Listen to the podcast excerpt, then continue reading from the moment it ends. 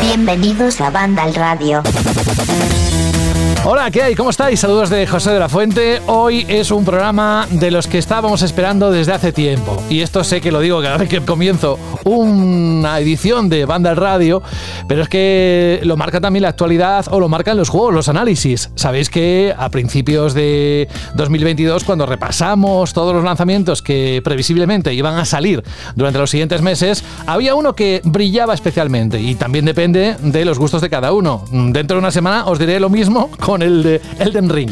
Pero en esta semana vamos a hablar de uno de esos juegos que para los que tengáis una consola de Sony y hayáis jugado o no, ahora nos lo explicará tranquilamente Carlos en su análisis, al Horizon.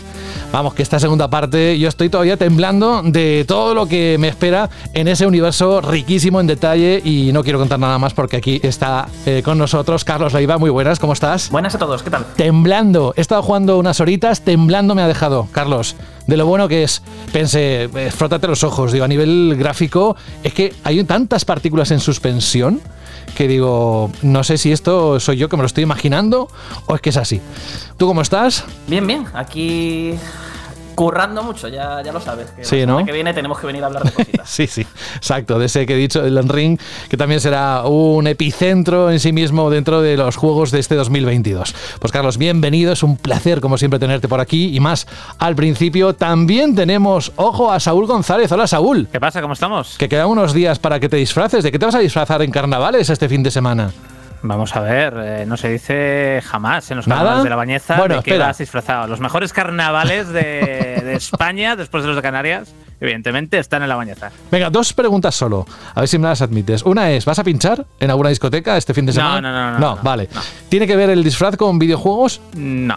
Vale, pues ya está. Ya nos lo contarás la próxima vez. ¿Cómo estás? Muy bien, muy bien, ¿Sí? muy bien, muy bien, muy bien, sí. Sí, también como Carlos, ¿no? Atareado, con un montón de juegos. Hoy vas a hablar de Lost Ark, que también sé que es uno de esos juegos que muchos tenían en su lista de favoritos, o al menos que Estaba- querían estaba probarlo, en la lista ¿verdad? Del pecero, sí, sí, sí, estaba ahí, estaba ahí. Sí, sí. Además, ahí noticias esta misma semana se han producido con un nuevo parche, eh, servidores que van y vienen. Bueno, yo- luego nos lo cuentas también con detalle. Gracias por estar con nosotros en esta edición, no lo he dicho, número 23 de la novena temporada. Gracias, Saúl. También, por supuesto, no podía perderse el estar con nosotros Alberto González. Hola, Alberto. Hola José, ¿qué tal? ¿Cómo estamos? Madre mía, no me acostumbro al micro, ¿eh? pero nada, un placer también tenerte aquí. ¿Alguna novedad, algo que quieras destacarnos rápidamente? Hoy no tenemos bloque de noticias, ahora le preguntamos a Jorge por qué, pero desde tu perspectiva, algo que tengamos que saber desde Vandal Random, algo así rápido. Bueno, pues que tenemos un montón de análisis, ¿no? Del tráiler del Señor de los Anillos, Los Anillos de Poder de Amazon, la serie de, basada en el trabajo de, de Tolkien. Tenemos también ya la fecha de lanzamiento de la cuarta temporada de Stranger Things, que se estrena una parte el 27 de mayo y la otra el 1 de julio. Bueno, ha sido una semana bastante movida, con un montón de novedades. Los tenéis todo y lo tenéis todo bien explicadito en Banal Random. ¿Cuántas veces te has visto el tráiler ese? El último. Bueno, pues Pero de verdad, ¿eh? De verdad. De, de verdad he perdido la cuenta, no es broma. ¿Decenas y decenas?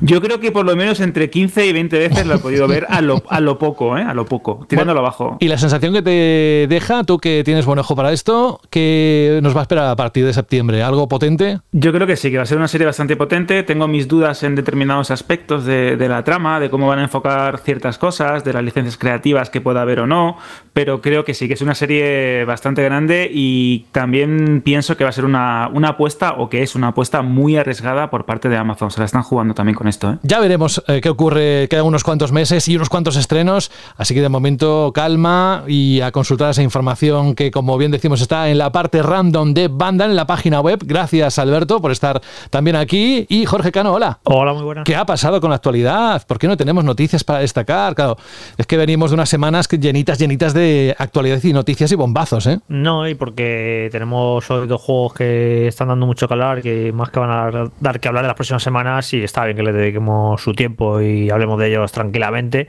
Y bueno, noticias así, pues sí, como todas las semanas ha habido cositas. Estoy aquí un poco mirando eh, si nos dejamos algo importante. Por ejemplo, el anuncio de la de que cierra la eShop de 3DS y de Wii U. Que bueno, esto era algo que previsible que iba a pasar tarde más tarde más temprano, ¿no? Y pues evidentemente pues eh, se está generando la polémica habitual cuando va a cerrar una tienda digital por todos los juegos que se pierden, que no que solo están ahí en ese formato y que no se van a poder jugar ya, a no ser que los hayas comprado, claro, antes de que cierren y la preservación de lo digital, etcétera, etcétera, que ya, ya pasó, recordáis cuando eh, dieron la noticia de que iban a cerrar la Sí. store de Hmm. PlayStation 3 y Hmm. PlayStation Vita y se echaron para atrás al final con la presión popular. Eh, se echó Sony para atrás, lo, lo retrasó, pero Nintendo yo creo que la presión popular le da igual, yo creo que, que a Nintendo no le va a poder la presión popular y se anuncia el cierre pues es que va para adelante. De, de hecho, hemos puesto una noticia hoy que cerca de mil juegos eh, digitales desaparecerán. Así que, pues eso es una pena. Y nada, esto ya lo hemos hablado muchas veces y se podrá seguir hablando en el futuro y haremos muchos más programas, ¿no? De qué ocurre con esos juegos, ¿no? Que, que quedan en, en el limbo digital y que, y que desaparecen. Es una pena. Y luego encima, en el caso este de, de las tiendas digitales de Nintendo, también ocurre que era la única manera de, jugar a clásicos eh, porque tenían la consola virtual, ibas ahí, los adquirías y te ibas haciendo ahí una colección de clásicos que era algo que esperábamos que heredara Switch, pero no ha sido así. Han decidido poner esos juegos clásicos de otra manera mediante una suscripción y los que ellos quieren y demás. Y es una pena también que, que se va a perder eso con Wii U y 3DS. Así que nada, ya sabéis, lo de las tiendas digitales, que, que ya sé que desgraciadamente seguiremos hablando de este tema eh, mucho eh, durante los próximos años. Y luego también la noticia, yo creo que así de la semana ha sido lo de la versión de nueva generación de Cyberpunk 2077, que se lleva esperando desde hace mucho tiempo. Se suponía que, iba, que iba a llegar a finales de 2021, se retrasó y mira, ya está aquí. Ha llegado. Y ha llegado, pues como no puede ser de otra manera, repleto de bugs. Eh, he estado leyendo hace unos minutos, eh, hay un montonazo de bugs. Y bueno, pues en su línea CD Projekt, que eh, ahora arreg- arreglar estos bugs con otro parche, el otro parche que saquen, pues meterá otros problemas. Y bueno, pues no sé cuándo habrá, cuándo será el momento de jugar a este juego. Pero yo por lo que está leyendo, esperad un poco, porque no parece que sea el momento todavía. Y encima Pero Jorge, que- no sí. había prisa, ¿no? No se habían comprometido a ninguna fecha, podían haber esperado, quiero decir. No, no, no, claro. Dijeron que principios del 2022 y bueno, anunciaron en un directo por sorpresa de un día para otro y, y ahí se, se presentó, sal- salió este parche, las versiones y demás y sí, no había prisa, pero no sé, que es un juego tan grande y lo tienen tan descontrolado con tantos remiendos. El problema es una cosa que las remiendas tantas y tantas veces y tantas veces que les pasa eso, que, meten actualizaciones, meten mejoras, romper otras cosas, luego van a, tapar, a, a achicar agua por ese lado y se les va por el otro. Y eh, la verdad es que es un poco desastrito lo de este juego. Yo tengo ganas de que lo arreglen ya, que no haya bugs, que se pueda jugar y que la gente pueda juzgar lo que es el, el diseño del juego y el juego como tal, que bajo mi punto de vista, más de uno se llevará una sorpresa porque verá que más allá de los bugs, tampoco es que sea gran cosa el juego, pero bueno, esa es mi opinión. Por ejemplo, aquí tenemos a Carlos, que Carlos era uno de los que estaba esperando a que lo parchearan y tal para poder jugarlo. Así que tengo, tengo muchas ganas de, cuando lo pueda jugar, a ver qué le parece y un poco fuera de la tormenta que hubo ¿no? en el lanzamiento, jugarlo ya más reposadamente y de una manera normal y fijándose en lo que es eh, lo verdaderamente importante el juego y a ver qué, qué, lo- qué os parece a aquellos que no, que no lo hayáis jugado todavía y estéis esperando. Pero al parecer, de momento, todavía no el mo- no, no es la mejor ocasión y esperad unos días, unas semanas, a ver si arreglan estos problemillas que tiene ahora mismo. Y viendo el torrente de juegos que tenemos ahora, encontrar Sí, un poco está complicado, ¿eh? Va a estar complicado, pero bueno, que sea mejor ahí. De en, hecho, es en como. abril, mayo hay un hueco. Jorge, es como muy raro. Ahora, aquí, o sea, estaba ya la gente un poco de uñas porque eh, Horizon sale esta semana y la que viene sale Elden Ring, que son juegos de chorro, cientas horas, muy, como muy seguidos. Hace poco también tuvimos Dying Light 2 y lo sacan precisamente ahora entre todos esos lanzamientos, además son súper esperados. Es como, no sé, eh, haberte, haberte esperado un poquito más a poner. A poner a parchearlo mejor y ya lo sacas, pero no sé, me- es como, o sea, sacarlo ahora, desde mi punto de vista, imagino que si lo han hecho a sus motivos tendrán, pero desde mi punto de vista es querer que no le hagan caso a tu juego ahora mismo. Sí, sí, es un momento raro también, porque lo que dices, está toda la gente con el hype de jugar a Elden Ring, los usuarios de PlayStation con Horizon, Y pues esto llega así como un, ¿no? En plan, vale, esto no me encaja con mis planes que tenía yo de, de jugador. Pero bueno, así tienen unas semanitas para, para cuando acabéis el del Ring y Horizon, pues a lo mejor ya, ya han arreglado los problemas que tiene ahora y ya se puede jugar. Claro, sí, los que jueguen ahora, los poquitos que jueguen son beta testers y a funcionar. Está todo pensado. Plan Claro, maestro de claro. CD Projekt. Es una estrategia. Que por son- cierto, que por sí. cierto, habla- hablando ya que estás hablando de un juego polaco con bugs, el Dying Light 2, eh, échale de cobra aparte, ¿eh? porque estoy leyendo todos los días que también tiene todo tipo de problemas. Así que nada, este Sí, tipo eso de. ya lo dije. De hecho, Sí. eh, hace.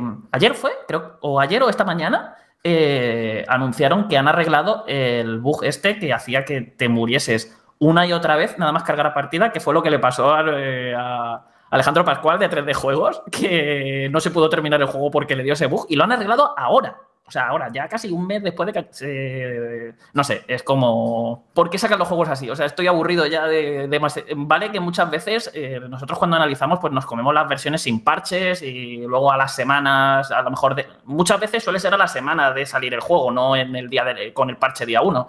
y estamos acostumbrados a jugar con muchos bugs, pero es que están saliendo demasiados juegos en los dos últimos años al menos que están saliendo muy mal, en muy mal estado, lleno de bugs, eh, nada pulidos eh, y, y llega a ser muy frustrante. O sea, La porque excusa es el ¿para qué- coronavirus. ¿Para qué me lo voy a comprar ya? Si me, Sí, me como el Battlefield, lo ¿no? juego en condiciones. O sea, es que este, bueno, eh, esa es otra, esa es la que nos cuente Saúl, en todo caso. Que Bueno, entonces, en cualquier caso, hay que ir caso, hay que mirar caso por caso y ahora nos dirá Carlos qué tal ha salido Horizon, ¿no? En cuanto a bugs y, y pulido y demás, porque es un juego súper grande, súper ambicioso, y a ver qué tal está en ese sentido. Ojo que hoy mismo, ¿verdad, Carlos? Ha habido un parche, una actualización del juego, ¿no? Pues no lo he podido ver. Yo me quedé en el anterior parche que, que sacaron hace las- el fin de semana pasado. Fue, sí, justo el este fin de semana pasado. Pues ya te Eh, confirmo que hoy, hoy jueves 17 de febrero, previo al lanzamiento de mañana del juego, ha habido una actualización, a eso de la 1, 2, más o menos. Bueno, pues son algunos de los titulares que podréis encontrar, decíamos lo de Battlefield 2042, que ha salido mal por el COVID y las comparaciones con Halo Infinite, según Electronic Arts, que eso también está dentro de la página web. Hoy nos vamos a saltar la parte de actualidad, de noticias, los titulares los tenéis todos, por supuesto, en la página web por ejemplo, también hay en portada, en grande, las ocho cosas que le han gustado a Carlos en el avance de Elden Ring, los motivos por los que apunta a convertirse en uno de los grandes bombazos del año. Así que no solo el contenido de Vandal Radio está pues, como está, a high level, sino también la página web. Así que no dejéis de complementar lo que decimos aquí con todo lo nuevo que puede haber ahí en las próximas horas y lo que ya hay. Nosotros nos vamos directamente al oeste prohibido. Radio. What lies ahead? What lies behind me? This path I tread, where it leads, what Ya está aquí, no hace falta esperar mucho más.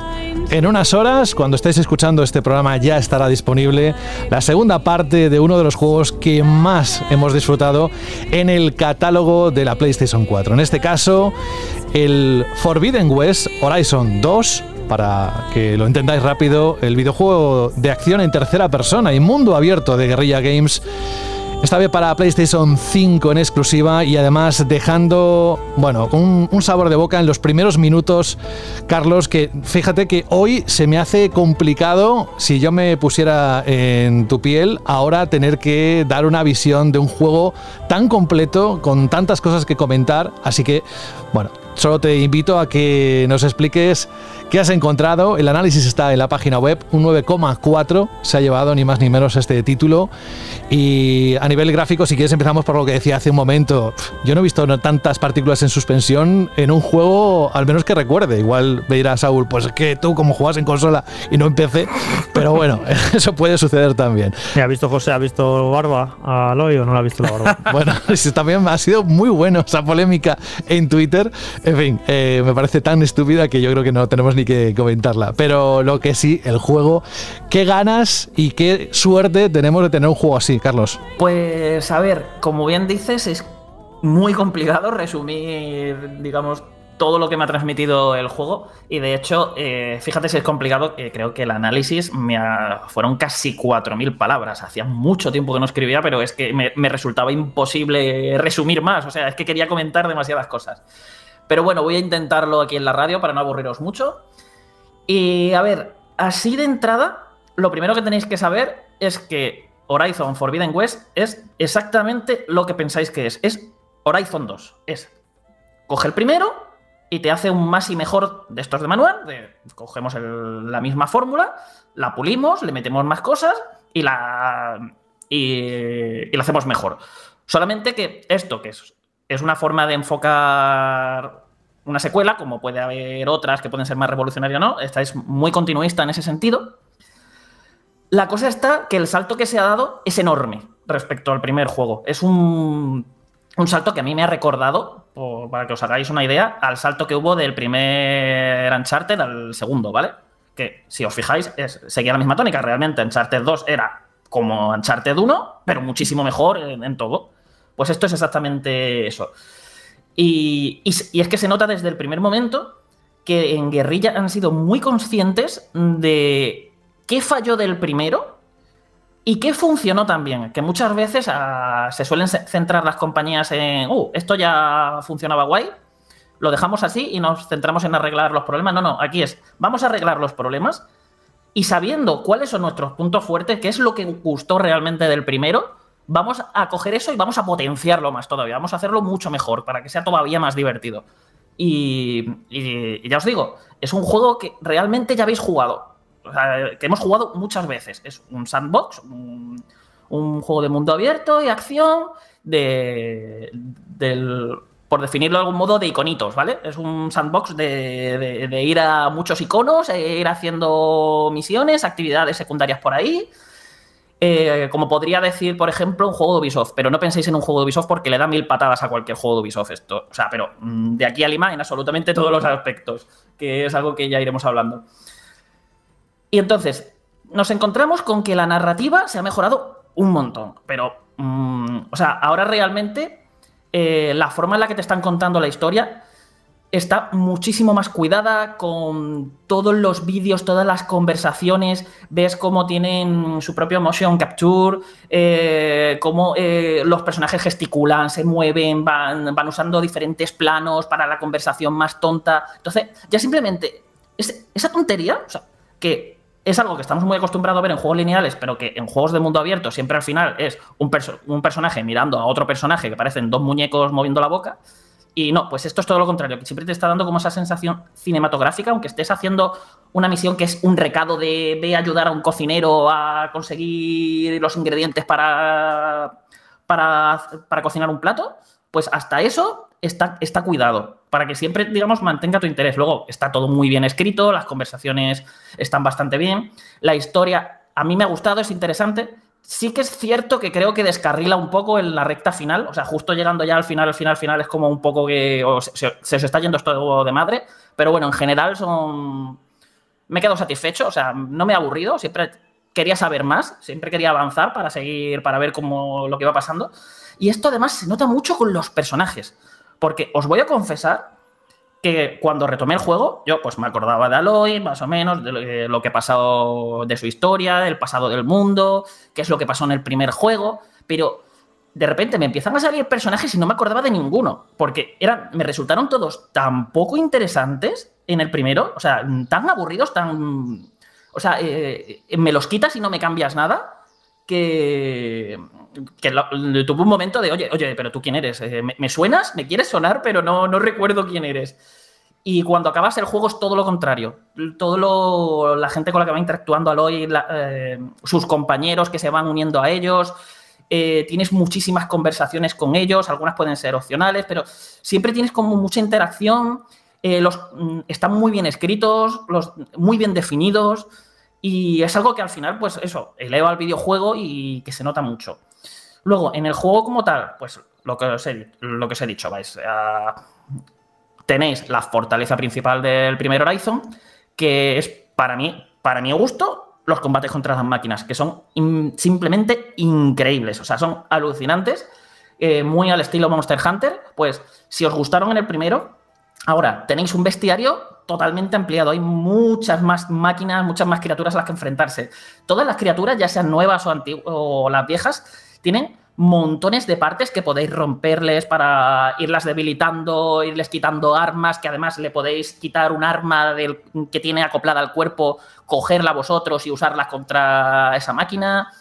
Eh, el arsenal de Aloy también se ha ampliado, hay muchas más habilidades que, puedes, que, puedes usar a la hora de pelear, eh, más tipos de munición, montones de trampas, ya os digo, es que puedo tirarme aquí, es mucho más, más, más, más, más y más y mejor. Y claro, como tú también ahora tienes un arsenal mucho más ampliado, los enemigos también son tienen nuevos trucos, son a mí me resultan bastante más duros que la primera parte, pero lo bueno es que, ya digo, como tienes tantísimas opciones a la hora de personalizar a Aloy y ir desbloqueando, ir, a- ir creándote tu propio personaje y defi- definiendo tu estilo de juego, al final siempre vas encontrando estrategias, cositas que se te amoldan muy bien y que te permiten cargarte a las criaturas con bastante soltura una vez le vas pillando el truco. Y, y ya digo, es una pasada. O sea, a mí me ha recordado por momentos, eh, o sea, aparte de que son un espectáculo, o sea, es que no os hacéis una idea de lo chulas que, que son los combates contra algunas máquinas y lo intensas y espectaculares que son. eh, a, algunas de las mejores batallas de un Monster Hunter. O sea, eso para mí es palabras mayores. Eh, ya os digo, vais simplemente el hecho de encontraros con unas máquinas y poneros ahí a, a luchar y a pelear, ya hace que el juego sea divertido. Pero la cosa no ha quedado aquí, porque en un juego de mundo abierto la exploración también tiene que ser divertida. ¿Y cómo haces ahora divertida una exploración en un juego que ya digo que al final no deja de ser ir de un icono a otro? Pues de entrada, ampliando a lo bestia lo que es la movilidad de Aloy. Ahora tienes muchas más herramientas con las que desplazarte, como tienes como una especie de, de parabela, como en Zelda Breath of the Wild, con el que puedes planear por los sitios. Eh, puedes escalar un montón de superficies, ya no es simplemente pues, los, eh, los puntos que te van marcando como esca- escaleras y tal, sino que te puedes coger una pared y si esa pared es escalable, te puedes poner ahí escalando por la pared, a llegar a sitios con más plataformeo.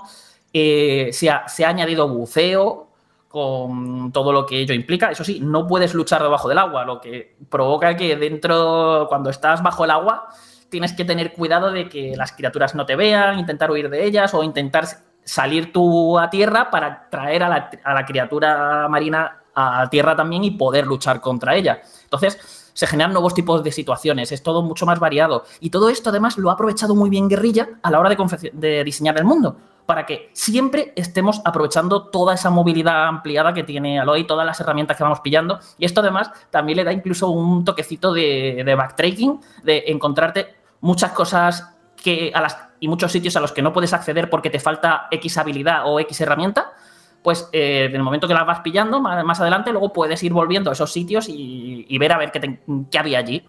Que es otra cosita de otra forma de incentivar la exploración. Y como digo, como he dicho antes, pues eso, eh, el mundo está muy bien diseñado para que siempre estés encontrando cosas, tiene muchísima verticalidad, ahora es mucho, mucho, mucho, mu- mucho más vertical que en la primera parte, precisamente por todas estas cosas que tenemos, y por un nuevo medio de transporte que ya se ha spoileado en todos sitios, pero yo no lo voy a decir por si alguien no, no lo sabe, porque me fue como una de las grandes sorpresas que me llevé con el juego y me pareció chulísimo descubrirlo sin que nadie me siquiera me, deja- me dejara caer que eso estaba ahí.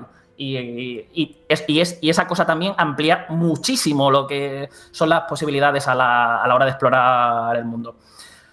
Terminad de sumarle que las actividades están muy cuidadas, es decir, aquí no es voy a un icono, hago tarea genérica X y paso a la siguiente para encontrarme otra vez la misma tarea eh, de la misma manera, incluso probablemente con el mismo con la misma estructura. No. Aquí tienes un montón de cosas para hacer, desde unas carreras que parecen sacadas de, un Mario Kart o de un Road Rush que te vas. Road Rush, perdón. Que te vas pegando con, con otros, vas cogiendo objetos, están muy, muy, muy, muy chulas, son unas carreras sobre monturas mecánicas. Eh, también hay un minijuego de, de tablero súper elaborado, de estos que parece un juego de, de estrategia por, por turnos, eh, de ir moviendo tu- tus fichas y tus unidades para ir enfrentándote al enemigo. Muy- ya digo, muy chulo y súper elaborado, porque además tienes figuritas coleccionables que tienes que ir consiguiendo a lo largo del juego para cada vez hacerte más fuerte. Eh, vuelven los calderos de la, de la primera entrega, solamente ahora son mucho mejor, están mejor diseñados, puzzles ma- tiene unos puzzles mucho más, más chulos dentro. Son como una, para que lo entendáis, son como una especie de mazmorras que con sus propios jefes y demás, que están que merecen mucho la pena. Si encontráis un caldero, hacedlo porque, o sea, es una actividad de, las más divertidas y elaboradas del juego para mi gusto. Ya digo, mucho mejor, mucho mejor es que en la primera parte, que a lo mejor había alguno que era simplemente entras, había un jefe, te lo cargas y a otra cosa. Pues no, aquí todas están bastante curradas y, y muy bien diferenciadas. El tipo de- las cosas que vas haciendo en cada una varían bastante. Incluso lo de escalar los cuellilargos de la primera entrega, que aquí ha vuelto, que para así revelar mapa. Eh, aquí ya no es simplemente me subo al cuello largo y voy escala- escalando, no, es resolver un puzzle en el entorno para ver cómo lo haces para subir arriba del, del cuello largo, que muchas veces te va a requerir, pues eso, que examines bien tus alrededores, veas por dónde puedes tirar, en qué momento puedes pasar, cómo hacerlo. Incluso a lo mejor derribar un cuello largo para subirte en un momento. Ya os digo, incluso eso, que sería como lo más genérico, está súper currado, todos muy bien diferenciados para que nunca haya como dos puzzles iguales. El diseño de misiones es genial, tanto las principales como las secundarias. Eh, no, tienen sus propias tramas, algunas más elaboradas que otras, eh, pero el diseño a la hora de lo que vas haciendo en ellas es fantástico porque eh, no paran de pasar cosas. Estás haciendo investigaciones, te van eh, el propio, la propia misión te va llevando a zonas para que hagas algo de plataformeo, para que, para que explores, para que te vayas enfrentando a diferentes tipos de máquinas, para que te vayan poniendo en varias situaciones de combate siempre, siempre distinta o haciéndote descubrir algo nuevo. Y todo eso, ya te digo, eh, tanto principales como secundarias están. O sea, es que hay misiones secundarias que parecen principales de lo, currada, de lo curradas que están. Eh, sobre todo las que tienen que ver con, con- los compañeros de Aloy, que esas son para mí la- las mejores con diferencia. Pero ya os digo, todas están. Tienen, tienen su qué. Y, y más o menos, pues. O sea, yo creo que es. Así, a resumen a bote pronto, esto es Horizon 2 y por eso me ha gustado tanto, porque ya os digo, eh, dentro del género o subgénero de juegos de mundo abierto de iconitos, o sea, eh, es el mejor con diferencia, sobre todo es que está muy cuidado y sabe muy bien controlar su escala. No es un vamos a hacer un juego grande por hacerlo grande. No, es tiene un mapa grande, pero no de estos enormes demenciales como pueden tener pues, los, juegos de Ubisoft, como hemos mencionado antes. Eh, tiene una escala bastante contenida dentro de, dentro de, ya digo, de lo grande que es. Pero es que tampoco se le va la cabeza con las actividades, porque como digo, cada, la- las actividades que te van encontrando, como están muy bien diseñadas, están, eh, están bien diferenciadas y, y son muy únicas, aunque, aunque haya, por ejemplo, cinco calderos, pues los cinco son diferentes, que te metes en seis ruinas distintas, pues los puzzles que te van a encontrar en esas seis ruinas son completamente diferentes unos de otros. Pues entonces, ¿qué, qué pasa? Que no se les ha ido la cabeza con el número de actividades que te ponen. Es decir, eh, calderos creo que no llegan a los 10. Eh, las carreras creo que son 4 o 5 circuitos. Y bueno, así con todo. Es como que tienen unos números muy controlados para que además tampoco te dé pereza de decir, oh, me voy a poner a, explorar calderos. ¿Cuántos calderos hay? 50. Pues, oh, pues no, pues no. Aquí te dicen que hay apenas 10 y dices, oye, pues me los voy a hacer, voy a buscarlos y me los hago porque incluso las bases, eh, tienes que conquistar 10, ba- 10 bases, pues vale, son solo 10 bases y se hacen en menos de 5 minutos cada una. Entonces eso, está muy bien contenida la escala y se han preocupado de que los contenidos que tiene sean de calidad y estén cuidados, que es algo que eh, personalmente me resulta muy raro de ver en el género y que aquí por, por suerte y por fin lo se ha hecho. Yo tengo mil preguntas, Carlos, pero una que me ha venido así ahora, porque como está Saúl aquí, y Saúl- a Saúl yo sé que no le gustó mucho el primer Horizon. Y claro, claro, y entonces me parece muy interesante el hecho de. eh, ¿Crees que si no, eh, como a él, ¿no? Que no le gustó el primero, le puede gustar este, teniendo en cuenta la cantidad de mejoras que han hecho? A ver, eh, depende de lo que le guste el tipo de, o sea, este tipo de juegos. Si ahora mismo le da pereza con ponerse con un, con, pues esto, con un sandbox de iconitos, eh, creo que este Horizon no le va a hacer cambiar mucho de parecer. Pero es que ha mejorado tanto que yo le daría una oportunidad, porque por ejemplo, eh, fue un poco lo que pasó con el primer Uncharted, ¿no? Hubo mucha gente a la que ni fu ni fa el primero, le dieron una oportunidad al segundo y fliparon con él. Que yo soy de esos, ¿eh? A mí el primer Uncharted lo disfruté, pero ya está. Y no, no, me, no pensaba ni comprar el segundo y me lo compré y vamos, saga favorita de Naughty Dog con diferencia para mí. Hay una cosa interesante que lo dijo un periodista de Digital Foundry, que parecía un juego de mundo abierto diseñado para la gente que no le gusta los juegos de mundo abierto. Y entonces esto generó muchas preguntas y se explicaba diciendo que si quieres jugarlo como un juego lineal, si quieres centrarte solo en la historia y tirar para adelante, que el juego te lo permite. Así que si no te gusta el, revolcarte los iconitos y todas estas cosas en el completismo, que también se puede disfrutar de una manera más o menos lineal. ¿Eso es así? Eh, sí, a ver, yo también te digo que jugué en difícil y, y yo siempre iba un poquito justito de nivel, ¿no? Pero yo me, eh, es un juego que personalmente a mí me costaba no salirme del camino principal. O sea, yo lo intentaba, sobre todo por, mira, me, paso sobre todo primero la historia, veo bien cuánto dura y demás, y luego me pongo a hacer secundarias a punta pala hasta el análisis. Y, y, me costaba muchísimo, Jorge, de verdad. Estaba todo el rato desviándome, pasaba al lado de un sitio, a lo mejor, aunque la recompensa simplemente fuese enfrentarme a un monstruo. De, eh, acabo de pasar al lado y, de repente veo, ostras, qué, monstruo, y, este seguro que me da piezas chulas para mejorarme el equipo o, me da mucha experiencia o algo. Y simplemente por ese placer de, me acabo de encontrar con una máquina gigantesca, eh, seguro que el combate está chulo, yo ya me lo estaba pasando bien. Sí, pero no, no te hace eh, estas trampas que se han vuelto clásicas en el género de ponerte barreras artificiales para que no puedas continuar la historia.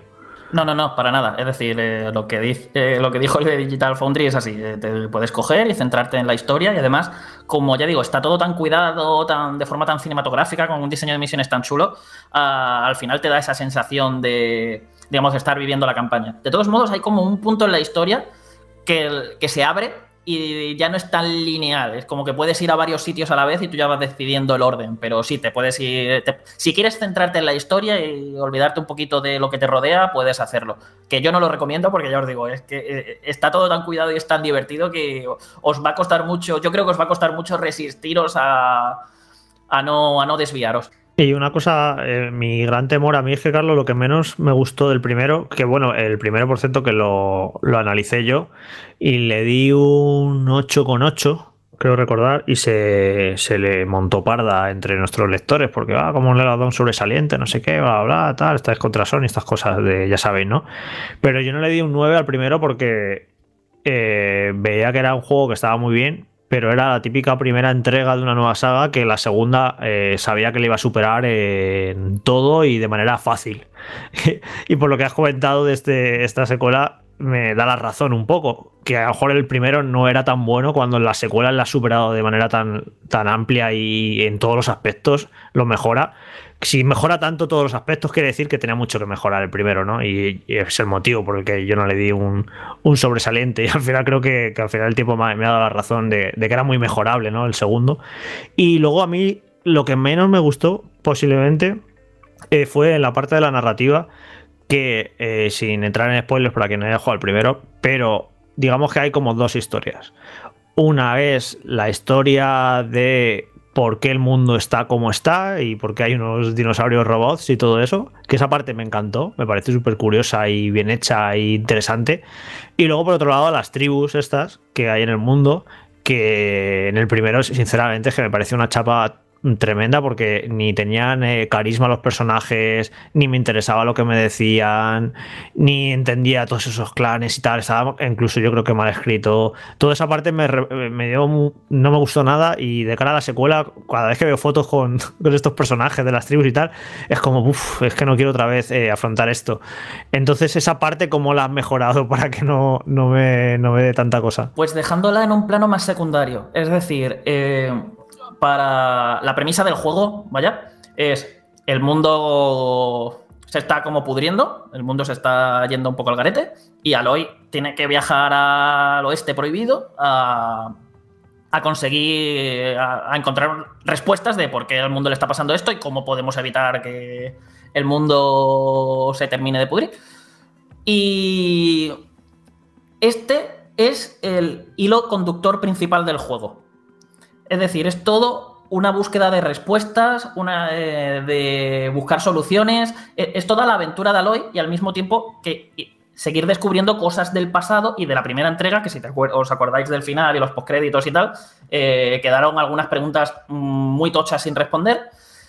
Y se centra sobre todo en eso, en, eh, eh, han ampliado la escala, la han hecho un poco más Marvel, por decirlo así. Es, ya hemos pasado de una historia más personal, de Aloy y demás, aquí ya eh, todo adquiere una escala bastante más grande y amplia en muchos sentidos.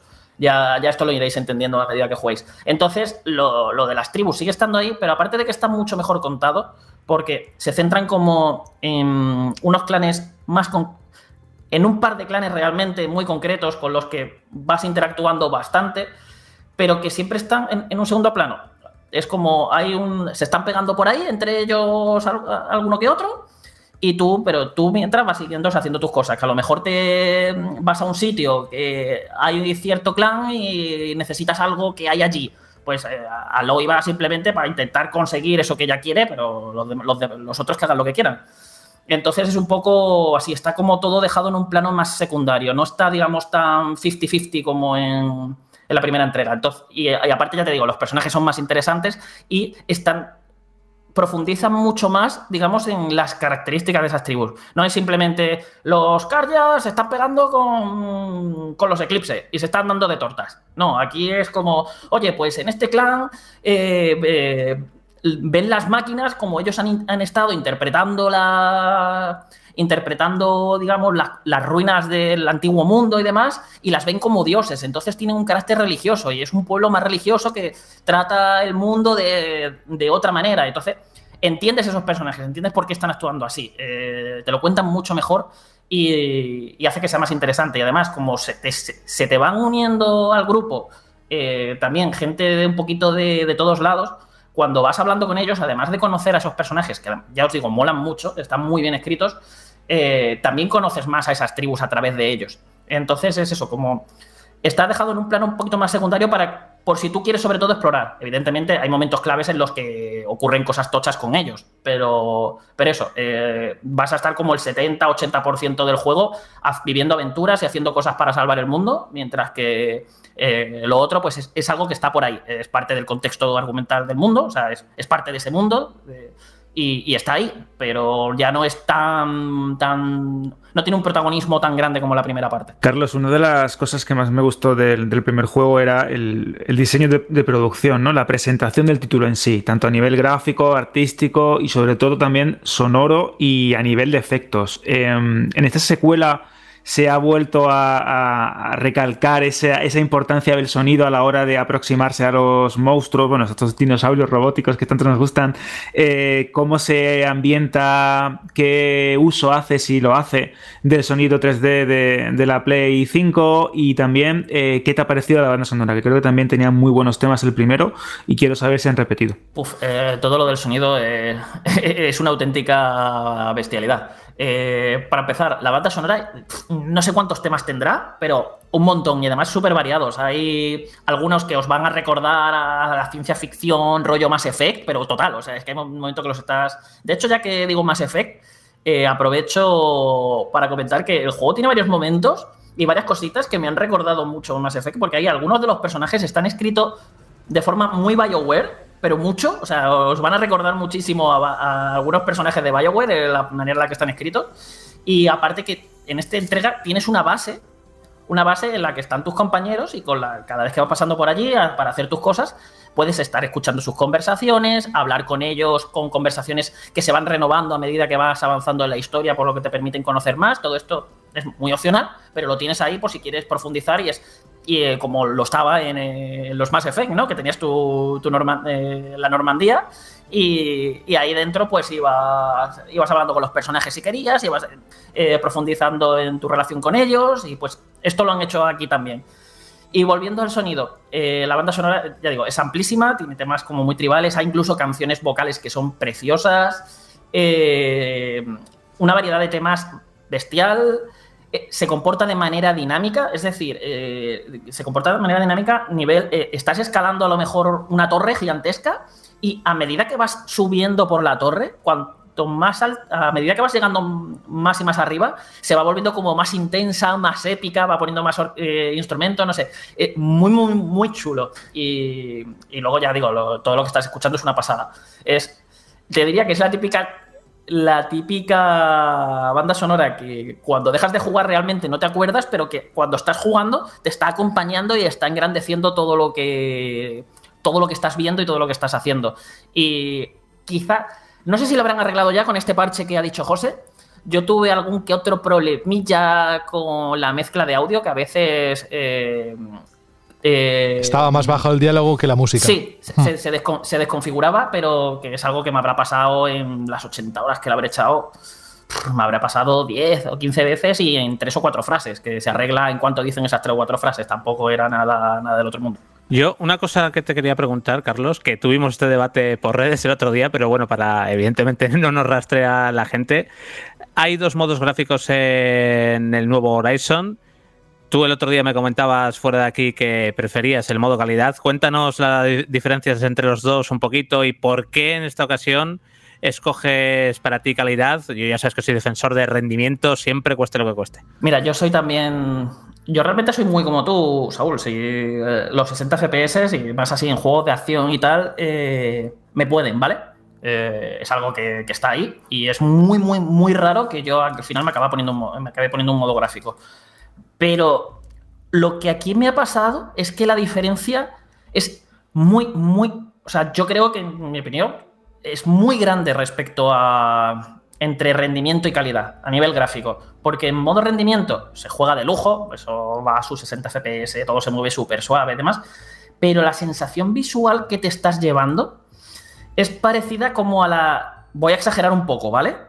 Pero es parecida a la de estar jugando un juego de PlayStation 4 Pro con un parche a 60 imágenes por segundo si lo juegas en Play 5.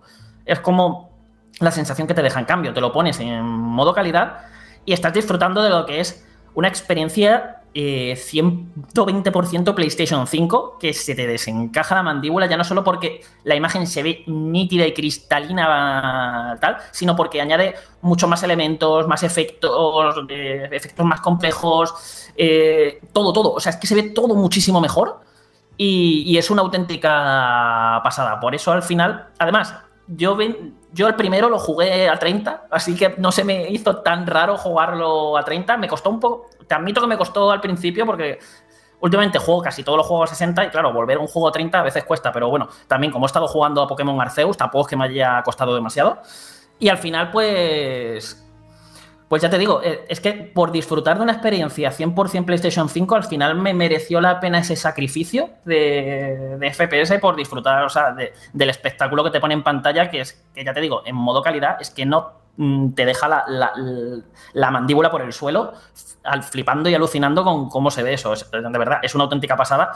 Y, es eso, yo creo que al modo rendimiento quizás le acaben metiendo algún parche o algo así, porque ya, ya os digo, mm, em, yo lo he notado bastante. Yo, o sea, todo, todo eso que gana en calidad es algo que se nota mucho. No es lo típico que dice, ah, pues se ve un poquito mejor. No, no, es que se ve mucho mejor. Se ve PlayStation 5, pero, o sea, si, si te has comprado una PlayStation 5 porque quieres ver graficotes y sacarle el máximo partido, al final yo creo que te acaba mereciendo la pena el modo calidad en este juego. Y además, es que claro, como vienen del. El primero ya lo, lo diseñaron a 30 y demás, este también está como muy bien ajustado para jugarse a 30. El desenfoque de movimiento también está como muy bien usado para que te des siempre sens- sensación de, de fluidez el juego. Y se ve bien, se mueve bien y vamos, yo ya os digo, al final, lo, bueno es que tenemos opciones. Aquí cada uno puede jugar como, como quiera. Si al final a él no le compensa ese incremento gráfico, pues siempre va a tener ese modo 60 FPS y aquí cada uno pues que disfrute los videojuegos como mejor quiera, que al final yo creo que es una de las mejores cosas que hemos ganado con esta generación, los modos gráficos en consola para que cada uno siempre pueda jugar de, de la manera que considere correcta. Y en este caso concreto, no es como en otros que a lo mejor sí te puedo decir, joder, es que lo que ganas en gráficos mm, es que realmente no se nota casi como para quitarle el modo rendimiento. Aquí os diría que cualquiera de los dos modos vais a elegir bien porque los 60 FPS son sagrados y, eh, y de, la, de la otra, Y si no queréis los 60 FPS, pues tendréis unos graficotes que de verdad vais a alucinar. Yo estoy jodido con esto. Estoy muy jodido porque, porque claro, llegaron las nuevas consolas, todos los juegos a 60. Yo llevo un año y pico ya jugando todo a 60. Dije que nunca más no volver a jugar a 60, cu- siempre y cuando tenga la opción, claro. Y claro, llega este caso y es que lo ha dicho un montón de gente. Lo ha dicho, lo han dicho otros amigos de otros medios que lo han, que lo han analizado. Lo ha dicho Digital Foundry, el analista de Bits, que en este caso es muy grande el salto entre el modo rendimiento y el modo gráfico. Y que merece la pena jugar el modo gráfico porque flipas eh, de, de cómo se ve. Y claro, ya entonces es como, "Joder, pero es que yo quiero jugar a 60, pero quiero ver los gráficos también. Y estoy jodido por eso, Yo- por, esa- por tener que tomar esa decisión. Y, Yo, Jorge, Mm. te doy una alternativa que es esperar tres o cuatro añitos y jugarlo en PC, y ya está. No pienso jugar en PC. ¿Cómo No va a pienso jugar en reparar PC lo suyo, eh? Nunca. No pienso jugar en PC nunca. Y. Y no, una opción, una opción, esta se la recomiendo a mucha gente que, que nos esté oyendo y que esté igual de jodido que yo con esto, es que empiece el juego en modo gráfico, en modo 30 frames, y que no pruebe el modo 60. Porque eso también es un poco un tema psicológico. Si tú andas saltando entre los dos modos, el- te provoca un impacto muy grande cuando estás jugando a 60 y te pones a jugar a 30. Dices, ¿por qué esto va tan lento? Porque es una sensación muy rara. Pero si te habitúas y lo mejor es no ver el modo a 60. Si queréis, es en plan, no, empezar el, juego en modo gráfico, empezar el, juego en modo 30 y pues, si vamos toda la vida jugando juegos a, a 30 frames en consola, de, no hecho, pasa nada. Jorge, de hecho, Jorge, el propio juego ya te pone el juego por defecto en modo gráfico, que sabes que la mayoría de juegos Sí. te vienen ya con el modo rendimiento por defecto. Pues este es de esos casos en los que te ponen el modo gráfico. es un poco como de todas diciendo- sus intenciones de juego así que es como de todas formas, también si tienes en las opciones puestas que te ponga automáticamente el modo rendimiento, en las opciones de Play 5. Sí, sí, lo tengo puesto así y me salía el ¿Sí? modo gráfico. Joder, van fuertes, sí, desde luego. Yo lo confirmo. El salto es muy grande, Jorge, pero es que cuando, incluso aunque hagas eso, porque yo lo hice, lo, le escuché a Carlos y lo estuve probando entre los dos, en la primera escena, no hice nada más que empezar, digo, voy a cambiar entre los dos. Ostras, la diferencia es tan grande que me da igual que vaya a 30. Y mira que va fluido, ¿eh? a 60, pero es que lo pones eh, en modo rendimiento y es un pastiche, porque además te impresiona la primera escena, te impresiona por lo que decía al principio yo, hay tantas partículas en movimiento, tantas, que dices, esto es una pasada, luego cambias al modo rendimiento y es un pastiche que dices, ¿qué estoy viendo? Digo, si es que parece, como decía Carlos, parece que está, hay un downgrade aquí de- de- Y que aparte que es un juego, ya lo dije hace unos programas, que me apetece disfrutarlo por ver los gráficos, por ver esos escenarios tan bonitos, explorar tranquilamente y flipar con los paisajes, el agua. Eh, Que esa es otra porque a nivel artístico es una pasada, que no lo hemos comentado. Claro, entonces es eso, pues bueno, estoy dispuesto a sacrificar en este caso, no queda más remedio los 60 frames por, por ver a tope el juego, por la tele buena que tengo, que se vea esto de escándalo y eso, y, y disfrutar de los gráficos. Los 60 frames, pues bueno, sí, los combates los echaré de menos, pero bueno, no, no es un juego al que venga, aunque dice Carlos que el combate es muy muy bueno, no es un juego yo al que venga por combatir, vengo más, me interesa más la,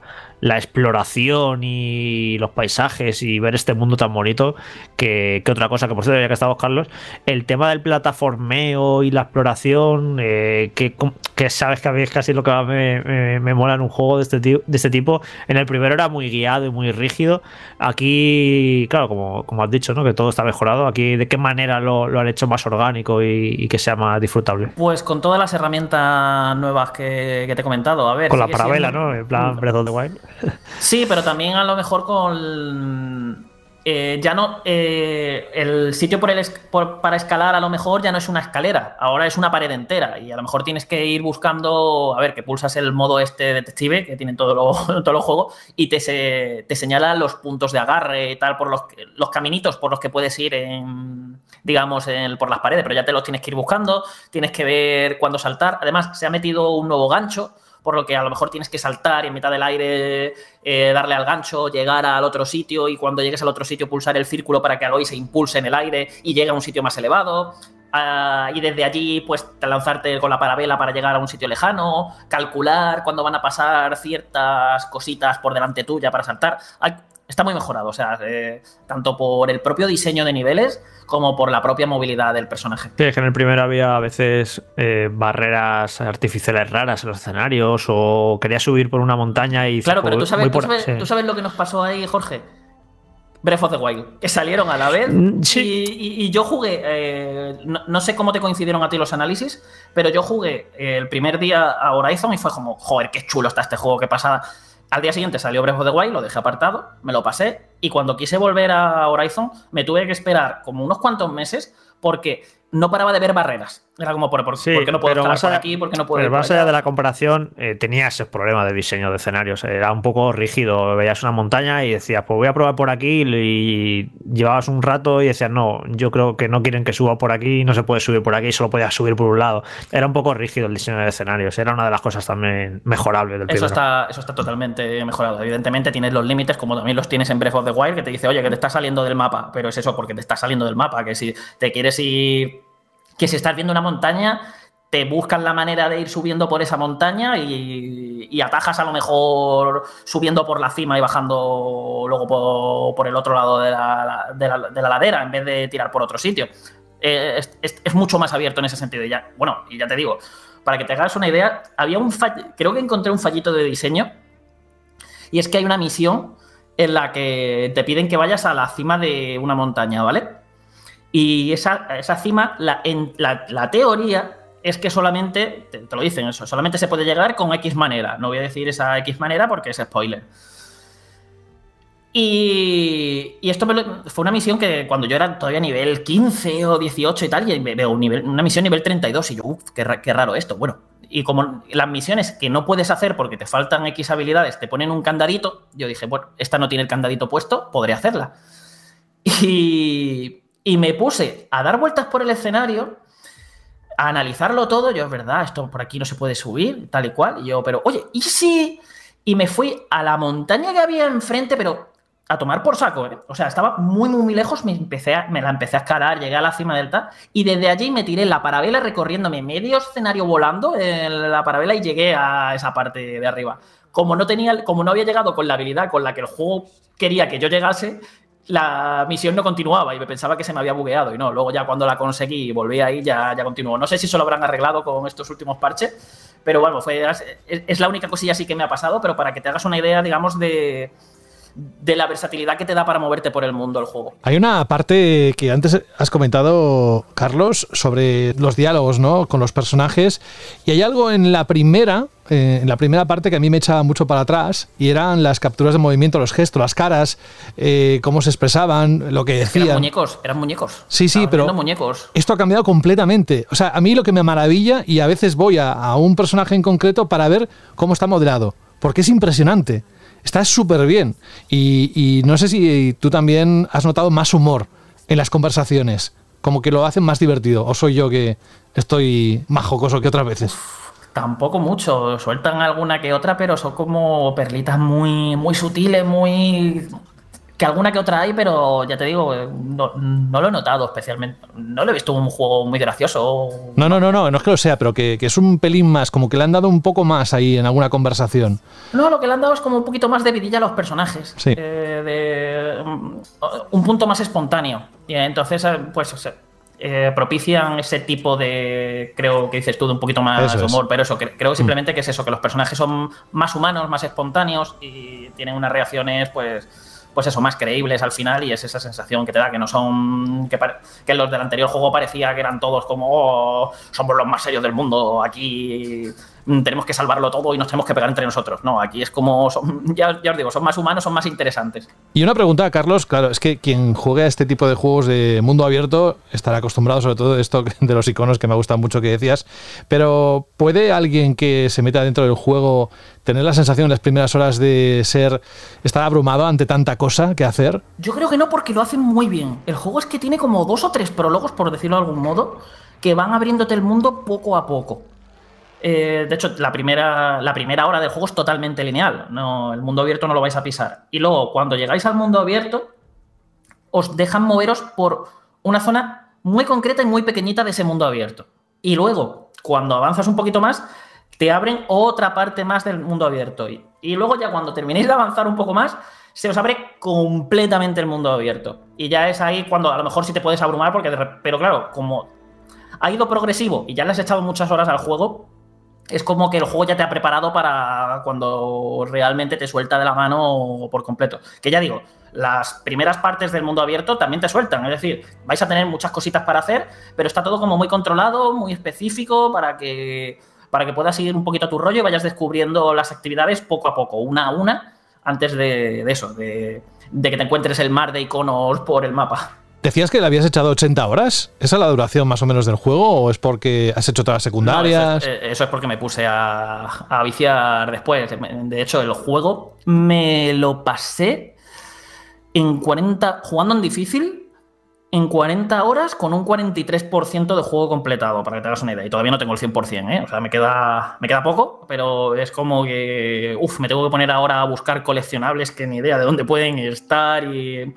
eh, esas típicas cosillas que dices, mira, me he hecho todo el contenido que me interesa, digamos, los iconos chulos, eh, los minijuegos, las misiones secundarias que he podido encontrar, que probablemente haya cosas por ahí que no haya encontrado. Las carreras, lo del tablero, los calderos, al final me he hecho todo ese contenido que te he dicho que está muy chulo y que son los que más te va marcando el mapa. Ya, pues a lo mejor encuéntrame los documentos de no sé qué, pues es un poco, pues, pues mira, no, tampoco, tampoco me voy a matar a ello.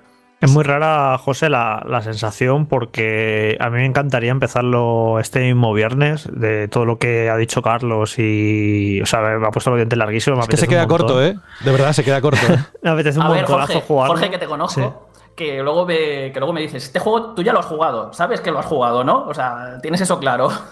Ya, ya, no, no, pero da igual, pero me apetece, me apetece un montón. Pero que, claro, la semana que viene sale Elden Ring y para mí es prioritario. Y además eh, mola mucho jugar los juegos de Front Software cuando salen, porque está toda la conversación, los secretos, lo que se descubre, todo mi grupo de amigos que tengo en el WhatsApp, todo lo, todos lo vamos a jugar a la vez y va a ser divertidísimo comentarlo. Entonces, no, no hay otra alternativa. Quiero jugar Elden Ring la semana que viene, sí o sí, desde el lanzamiento. Pero claro, no quiero empezar Horizon este fin de semana y, y empezar y jugar una semana, pararlo, ponerme con el Den Ring, acabar el Den Ring y retomarlo. No creo que sea la manera óptima de jugarlo. Creo que, much que mucha gente estará en, en, el mismo lugar que yo de decir, no, no, es que no quiero empezar Horizon porque para mí es prioritario el Den Ring y Horizon va después.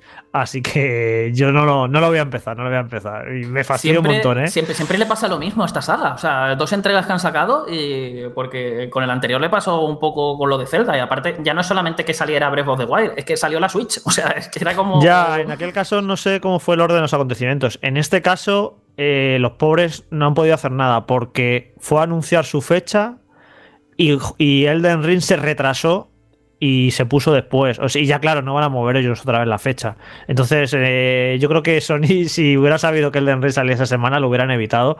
Pero es que ya habían puesto fecha y no era cuestión de cambiarlo porque se había retrasado Elden Ring. Así que casi un poco en esta ocasión eh, no, no tienen la culpa, pero bueno, eh, así son las cosas. Que, bueno, enhorabuena para todos los jugadores que tener dos juegazos como estos en, en tan poco tiempo, ya los disfrutaremos, ¿no? Tenemos, yo creo que con estos dos juegos tenemos algunos hasta, hasta junio para estar jugando. sí. Pero sí que es un poco eso, que, que, es una pena que dos títulos tan importantes que yo estoy seguro que, que van a estar entre el top 5 de lo mejor de 2022, que salgan con una semana de diferencia. Esto es lo que estaba pensando yo realmente, Jorge. Lo importante es que el juego esté ya, de hecho saldrán más parches, lo pulirán, algunas cositas que, que, que haya podido haber o que se produzcan y, y lo importante, Carlos, verdad, es que un juego así aparezca en el catálogo de una consola que esté disponible y ya lo jugarás, como decía Saúl por el chat interno. Joder, es que también. Yo soy un ansias, yo soy un claro, ansias, sí, no, pero dices. También, a veces también es el corcito de ver que todo el mundo está jugando a la vez un juego, lo que dice Jorge, por ejemplo, con el Den Ring. Pues con Horizon también es el típico juego que probablemente en las próximas semanas vayamos a ver noticias de, uy, se ha descubierto tal secretito, tal cosita, un jugador ha hecho tal, eh, tal hazaña.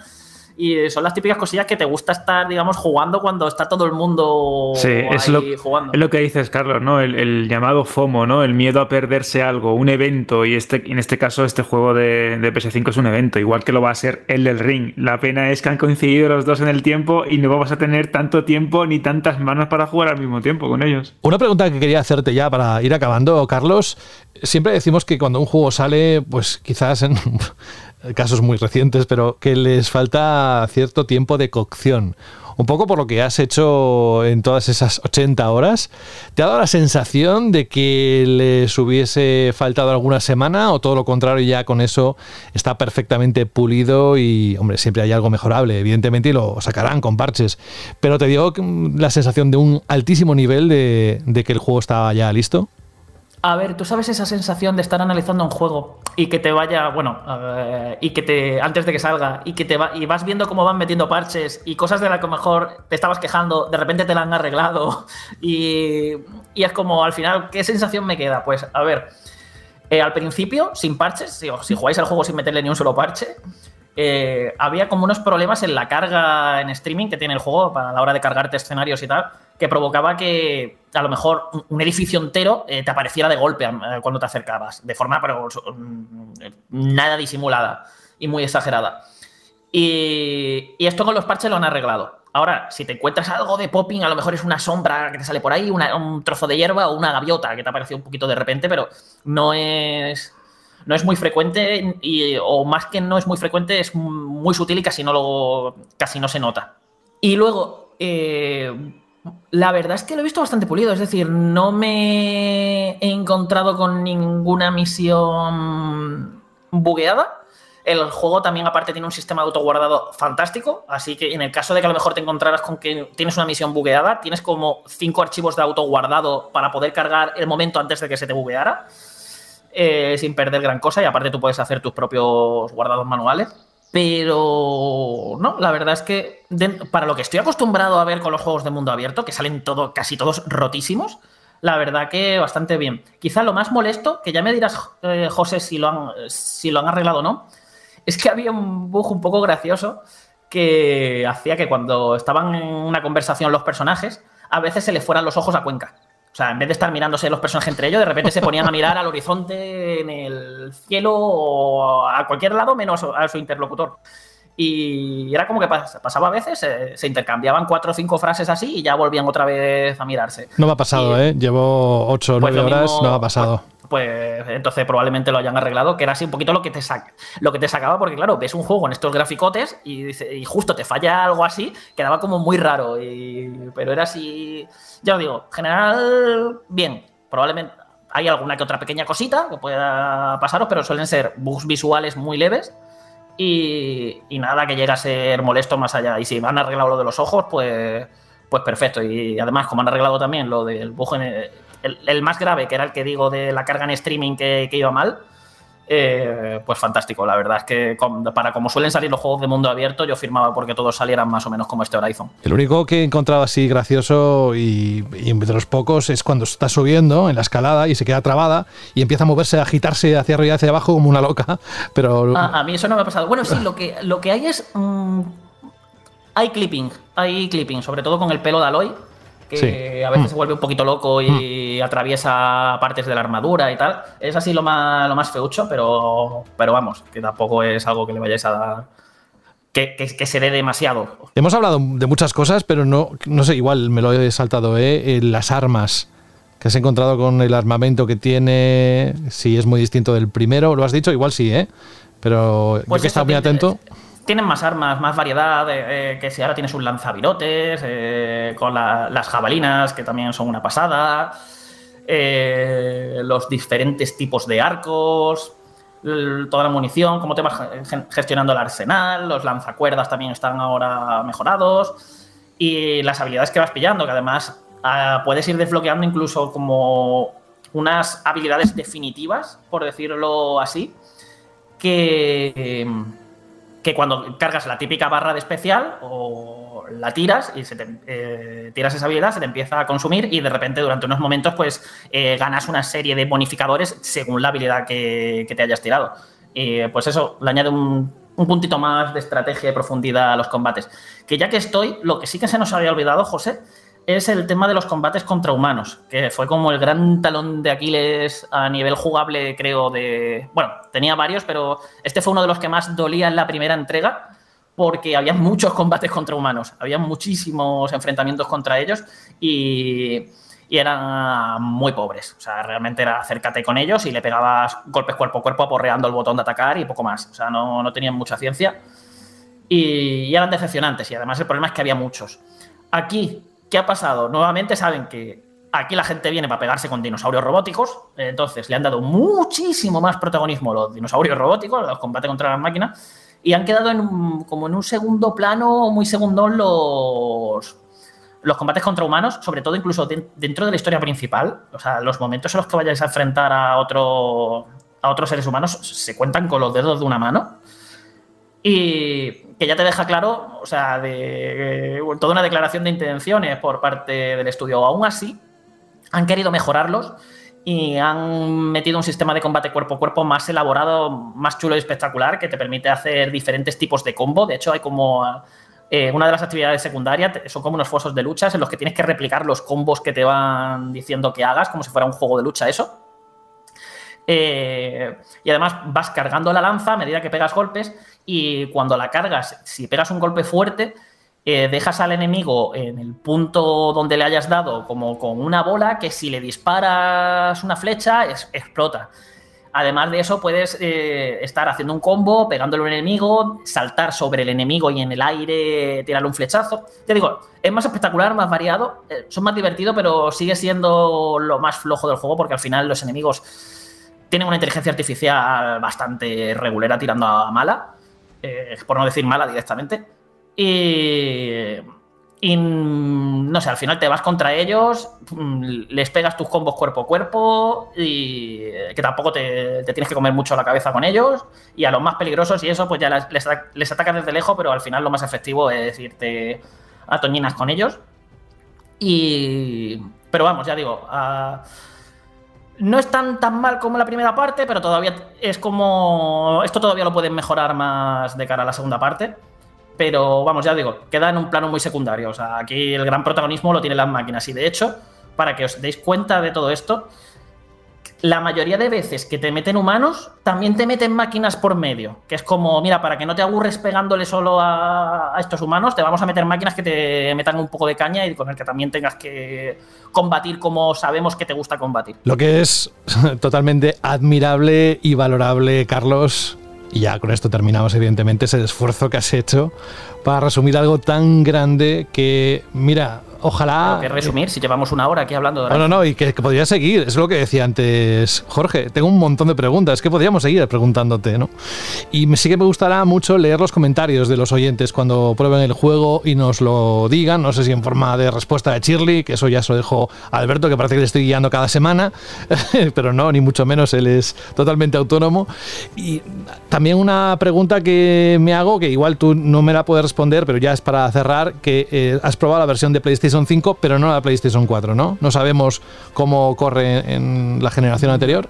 No, pero creo que esto Jorge lo puede responder, que han habido unos análisis estos días, ¿no? Sí, sí, han salido análisis técnicos de la versión de PlayStation 4 y va estupendo el juego. De hecho, va sorprendentemente bien. En plan, cómo puede una consola que tiene ya casi 10 años mover este juego eh, de la manera en la que lo mueve. Así que muy bien. eh. O sea, y no, no tenía ninguna duda, la verdad. Hasta ahora todos los juegos que, que han ido saliendo multigeneracionales, eh, la versión de Play 4 la siguen cuidando y no tenía, no tenía duda, la verdad, de que, que iba a estar bien, efectivamente. Eh, Podéis ver vídeos del juego en PlayStation 4 y el juego va estupendo en PlayStation 4, así que muy bien por ello, por no dejar de lado, evidentemente, esa, esa versión. Es cierto que al ser un juego exclusivo solo tienen que hacer dos versiones, eh, PS4 y PS5, no es como los juegos multiplataformas que tienen que hacer 6 o 7 versiones, pero bueno, que, que está bien que, que sigan cuidando a los usuarios de Play 4. ¿En la versión base también va igual de bien, Jorge? Sí, de hecho, Sí, sí, sí, es que es la más sorprendente, que, que la base vaya bien. Otra cosa es que la consola empieza a sonar el ventilador y a lo mejor empiece a volar por tu habitación. A jugar con cascos, sí.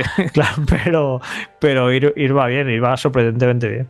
De hecho, en, en Vandal acabamos de publicar una noticia ahora donde explica Guerrilla cómo han diseñado el juego en base para las dos consolas, cómo iban comparando visualmente ambas versiones para que la de Play 4 no se quedara nunca atrás, cómo eh, reflejaban determinados elementos con menos poligonaje en la consola base. Es decir, que es una versión que está trabajada y que Guerrilla desde el minuto uno mm, desarrolló de forma simultánea. Y eso es de agradecer, no es el típico caso de hacer algo, recortarlo o de hacer algo y intentar meterle todos los efectos o toda, cual, toda la parafernalia de las nuevas consolas de cualquier manera. Así que también es de agradecer porque no olvidemos que hay una base enorme de PS4 en el mercado y que es una saga que vendió muy, muy, muy bien en la primera consola. Pues tenemos el check puesto y ¿qué queréis que os diga? Es una celebración de todas las personas que nos gustan los videojuegos, el tener algo así, sea del color que seas.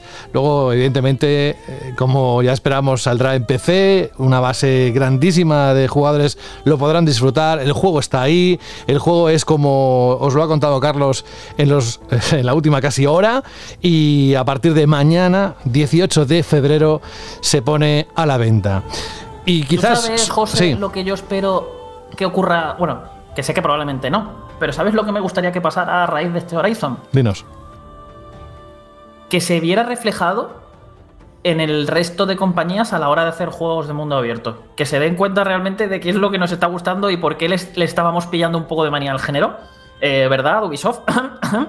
a, a ver si eh, se dan cuenta de que no tenemos, o sea, no, no necesitamos cosas gigantescamente y absurdamente grandes por ser grandes y que me las llenes de iconos que no me interesa hacer la mayoría de cosas que me estás poniendo ahí porque todo está súper mal cuidado.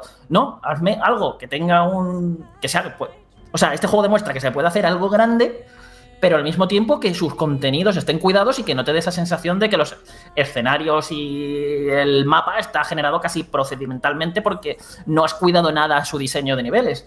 Y me, gusta, me gustaría que se viera reflejado un poco de que digan al resto de compañías, ostras, que nos acaban de sacar los colores, vamos a intentar hacer algo mejor. Sé que no va a pasar, pero me gustaría, me gustaría que derivaran algo así. En unos días tengo una curiosidad infinita por ver cuál es la interpretación de los mundos abiertos por parte de From Software. ¿Qué habrán hecho con ello? Así que en unos pocos días saldremos de dudas. Sí, También, nos lo contará tam- Carlos. también es que, Elden Ring va, va como por otra parte en los mundos abiertos. Yo lo tengo un poco como también como Rockstar, ¿no? Que es como su forma de hacer mundos abiertos, esta es su forma de mundo abierto, pero luego es como la fórmula esta de iconitos, que la hemos visto tantísimas veces replicadas. eh, dentro de los que hacen esa fórmula, de los que se centran en, en llenarnos un mapa de iconos, que a ver si se ve algo reflejado esto que han hecho aquí. La semana pasada nos contaste lo de Elden Ring y los comentarios de iVox se llenaron diciendo, Carlos, me has vendido el juego como nunca, Dios mío, qué pasión a la hora de contarlo. Creo que has vuelto a hacer lo mismo con este Horizon y no precisamente porque el juego no lo merezca, sino porque es que has disfrutado tanto del título que creo que es lo que va a ser el denominador común para todos los que lo prueben y si no que nos lo cuenten. Pero vamos, que aquí cer- cerramos el análisis, largo análisis del Horizon Forbidden West, ya ha llegado y Carlos Leiva, te deseamos que descanses lo suficiente para coger fuerzas y que la próxima semana nos cuentes todo ese mundo abierto con otra fórmula, con sus diferencias, incluso sus similitudes, con esto que quieres que sea una referencia y un punto de inflexión, ¿no? Para los juegos de mundo abierto del futuro. Ojalá tomen esa referencia y lo veremos, igual quizás en una entrevista dentro de 3, 4, 5 años nos digan, pues nosotros nos fijamos en esto y esto fue un punto y aparte, ¿no? En la industria. Lo de descansar es por meter. ahí No, no quiero meter. No, vida, no, no, no, no, no digo en general. A ver, yo pienso en el fin de semana y demás. No sé, o sea, no, no pienso en el directo que vas a hacer dentro de aquí a poquito, también hablando del juego. Pero bueno, que afortunadamente hay esos elementos para poder hablar y, y de este nivel, ¿no? Así que lo dicho, descansa lo que puedas. Un gran abrazo. Gracias por dejarte caer por aquí, por Banda Radio. Y hasta dentro de nada, unas horitas, unos días. Venga, nos vemos. Hasta luego. Adiós, Carlos. Chao.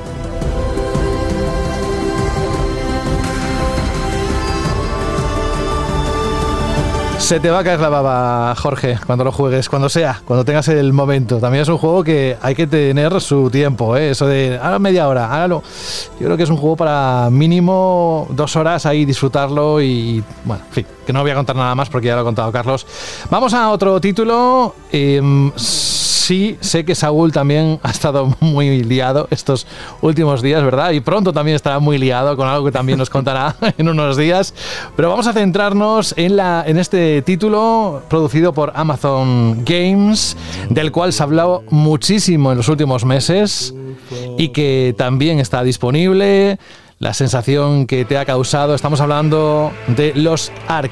El videojuego de rol multijugador 3D con perspectiva clásica al estilo de Diablo, en el cual, ¿verdad, Saúl? Había unas expectativas tremendas. La gente de PC estaba con este juego prácticamente en el pensamiento a cada hora y queremos saber qué ha pasado, esas horas, o no horas, eh, minutos de espera para poder entrar en los servidores. Cuéntanos un poquito cuál está siendo la actividad alrededor de Lost Ark. Bueno, pues sí, en Lost Ark era un juego que estaba siendo bastante esperado. Es un MMO ARPG de Smilegate, que son los creadores, pues el juego más conocido quizás sea, bueno, quizás no, es Crossfire. Y Lost Ark es un título muy particular porque se inició su periplo en Corea del Sur con una beta en 2018, si la cabeza no me falla, y luego se lanzó en Corea del Sur en 2019 y en 2020 se lanzó en Rusia. Y yo surfeando por, a ver, porque yo sabía que había hablado de este juego antes con, con alguien de la redacción de Vandal y la primera vez que, que, escuché hablar de él era en 2018 con la gente intentando probarlo, eh, utilizando VNPs para hacerse pasar por gente de Corea porque había captado la atención de, de bastante gente y evidentemente Amazon se daba cuenta de que en el público occidental había un interés por este Los Ark y decidió coger y decir, hablar con Smilegate y decir, oye, venid para acá, que me encargo aquí de publicarlo en Europa, en América Latina y demás. Este juego que tan bien ha funcionado en Corea del Sur y en Rusia, que es uno de los MMORPG gratuitos, que no lo dije, eh, más importantes de, de, de la comunidad allí. Y bueno, el martes pasado se estrenó para los que compramos el paquete fundador, el viernes se estrenó para todo el mundo. Y en los primeros días pudimos jugar más o menos sin problemas, pero a partir del viernes ha sido todo un caos. El juego se ha convertido en el segundo título con más jugadores de la historia de Steam, solo superado por PUBG que tiene 3, más de 3 millones y superando a CSGO y Dota 2. Creo que el pico lo tiene ahora mismo en 1,3 millones de jugadores simultáneos.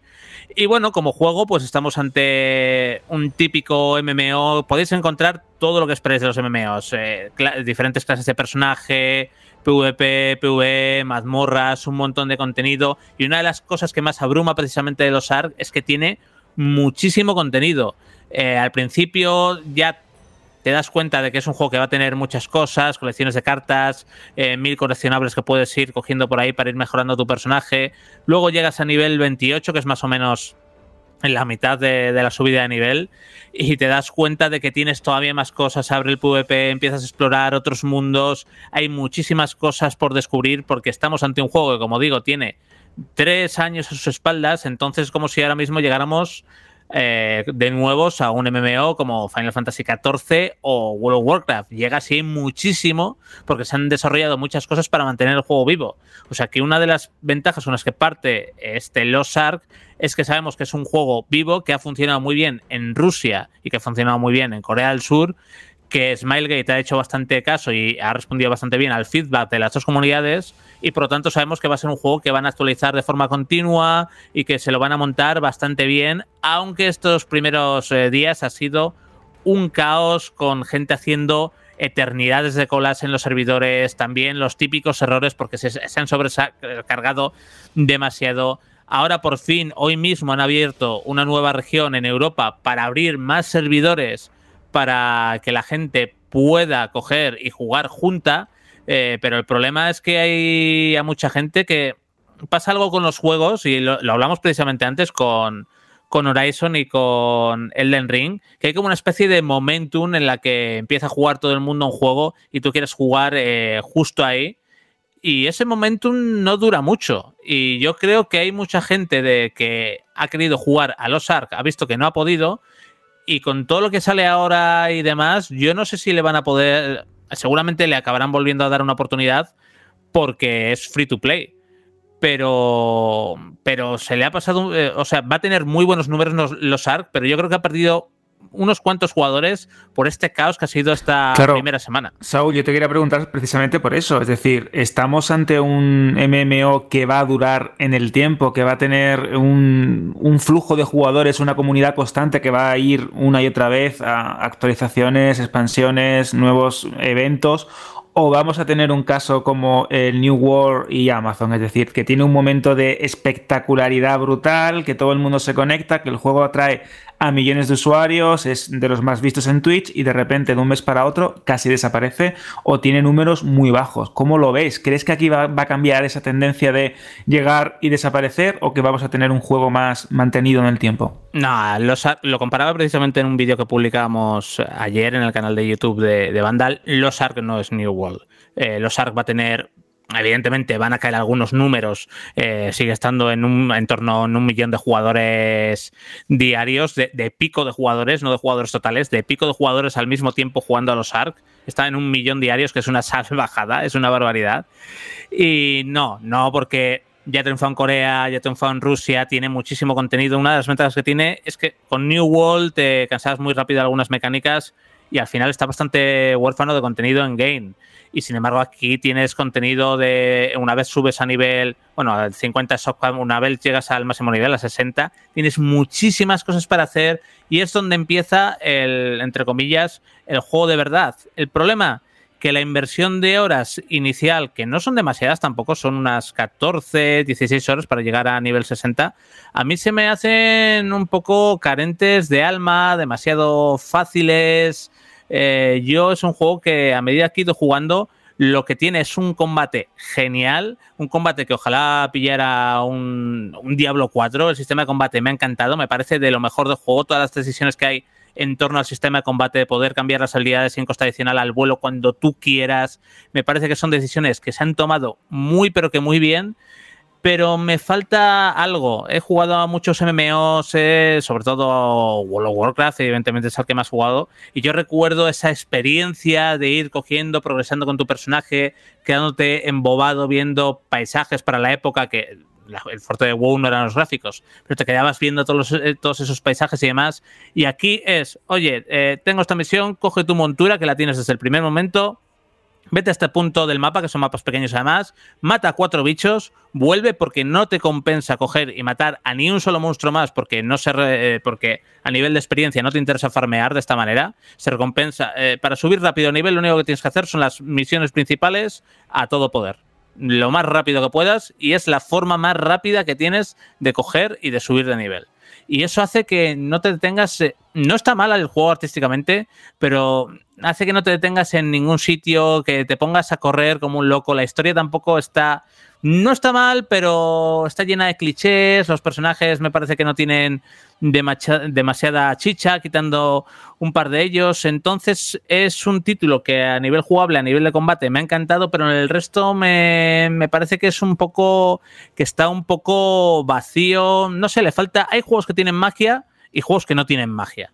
Y Los Ark es un juego muy divertido que puede tener a mucha gente jugando, pero me parece que no tiene magia. Es como un reciclaje de muchas cosas diferentes, decisiones muy buenas en ciertos puntos a nivel jugable, pero me parece que no tiene una magia que, que haga que vaya a girar una comunidad enorme y que vaya a ser un fenómeno de masas como eh, los juegos de Bethesda, como los juegos de Riot Games, como los juegos de Blizzard. Yo creo que no, que por ahí no, pero va a ser un juego que va a ser muy jugado porque tiene muchísimas horas que ofrecer de, de contenido y ahora que la gente va a poder fin poder jugar junta, si no se petan los servidores también de Europa de- del Oeste, pues evidentemente va a tener unos números bastante chulos durante los próximos meses. Y luego Smilegate, pues por lo menos en, en Rusia y en Corea del Sur ha ido actualizando el juego de forma constante, añadiendo cosas que por eso hay tanto contenido durante estos últimos tiempos. Así que yo creo que por qué va a ser diferente también en Europa, en América Latina o en, Estados Unidos. Evidentemente sí que vamos a tener un juego pa- para bastante tiempo. Yo, Saúl, como desde fuera, eh, sin conocer el juego, veía como algún trailer y tal, o alguna imagen, y digo, ah, esto es un diablo, ¿no? Parece, desde fuera parece un diablo. Y claro, está siendo tan popular, eh, récord, segundo récord de eh, jugadores en Steam, imagino que en Twitch lo está jugando un montón de gente, al final todo el mundo está escuchando hablar de él, y encima como es free to play, eh, pues te lo bajas gratis de Steam y lo pruebas. Y lo que estoy viendo, que más de uno se está llevando un susto, ¿no? Porque, porque te piensas que es un diablo y es una cosa mucho más compleja, ¿no? Y densa y- menos accesible. Sí, recuerda bastante al tema Diablo porque cuando entras, sobre todo cuando entras en la beta a jugar, no haces mucho caso a todo lo que hay alrededor porque dices, bueno, con esto ya empezaré más tarde. Y empiezas a jugar, o ahora en la, en la versión final, evidentemente, y empiezas a jugar, pues es un combate que ves eh, la típica cámara de Diablo, mapas bastante más cerrados que, que en Diablo, y un combate que es muy disfrutón, un árbol de habilidades que es más eh, complejo que el, que el, de Diablo, pero no es la locura, por ejemplo, de Path of the Sile. Y dices, bueno, ostras, esto puede ser interesante. De hecho, a mí el combate, ojalá un combate así en Diablo, porque me parece lo mejor de lo mejor del juego. Y Diablo tiene un muy buen combate, pero no, aquí tienes un montón de mazmorras de PvP, de coleccionables, de micromecánicas como la baraja. Eh, es muchísimo más denso y extenso, con un montón de mascotas, cosas que coleccionar. Es, apabullante. Todo lo que tiene es apabullante y puede llegar a, a marear incluso. Eso está bien, porque para la gente que quiere invertir muchas horas va a estar genial, encima en un título free to play, pero pero para otro tipo de público es una experiencia para mí un poco, un poco vacía. Y otra cosa, eh, ¿no crees que a lo mejor estamos viviendo una segunda o tercera juventud de los MMOs? Que, que estamos en un momento en el que eh, hay más gente que nunca en la historia que juega MMOs y que también que, supongo que también es una cosa generacional, ¿no? Que es una generación ya de gente, de jóvenes y de jugadores que se ha criado jugando con este tipo de mecánicas roleras y de, y de MMOs, las tenemos tan asimiladas que el hecho de jugar a un MMO no era algo tan hostil como parecía hace 10 o 15 años, que era una cosa que parecía que tenías que dedicar tu vida ahí, que leer libros de instrucciones y que te, y que te guiaran, te llevaran de la mano, porque era algo súper complejo, sino que ahora con naturalidad veo que la gente llega a los MMOs sin que sea nada traumático y que juega muchísima gente a MMOs. No sé, eh, no sé si es uno de los mejores momentos del género, aunque curiosamente no coincida con el mejor momento de WoW, pero sí que creo que hay un montón de MMO funcionando y que la gente juega muchísimo y que desde el Scrolls Online funciona y que Final Fantasy eh, va como un tiro, no sé, que veo hay, hay mucha demanda de MMO y, Sí. o sea, más que nunca, casi yo diría. Sí, yo creo que estamos ante, sin duda, ante un resurgimiento del género. Sí, efectivamente, World of Warcraft no está pasando por su mejor momento, como Blizzard un poco en general. Y, por ejemplo, Final Fantasy XIV la comido la tostada con uno de los resurgimientos mayores que yo he visto en la historia del videojuego, porque Final Fantasy XIV salió, eh, eh, bueno, tuvo un rework completo, luego nació con- renació con, eh, con Real Ribbon, y a partir de ahí ha sido un pedazo de MMO. The Elder Scrolls Online tiene también muchísima comunidad y de hecho este año va a salir en, junio, si la memoria no me falla, creo que el 6 de junio, sale en castellano y eso va a empujar a muchísima gente a probar Elder Scrolls Online porque también la barrera del idioma es, es bastante importante. Destiny 2 lo podemos considerar incluso un MMO. World of Warcraft, por mucho que no esté en su mejor momento, sigue teniendo un buen puñado de, de jugadores y sí, yo creo que el género de los MMO está en un momento muy pero que muy dulce, muy pero que muy dulce y de hecho hay una lucha de poder bastante interesante por el por el trono. Y también está sirviendo un poco estos MMO también como en esta época de pandemia, pospandemia y demás, eh, un punto de encuentro social, de venga, me juego a este juego persistente en el que puedo invertir mucho tiempo y que voy a ser recompensado durante mucho tiempo, eh, me pongo a jugar con mis amigos, no va a ser una moda efímera, eh, tengo aquí, construyo relaciones incluso con la gente de un mismo servidor que, que dura mucho tiempo, entonces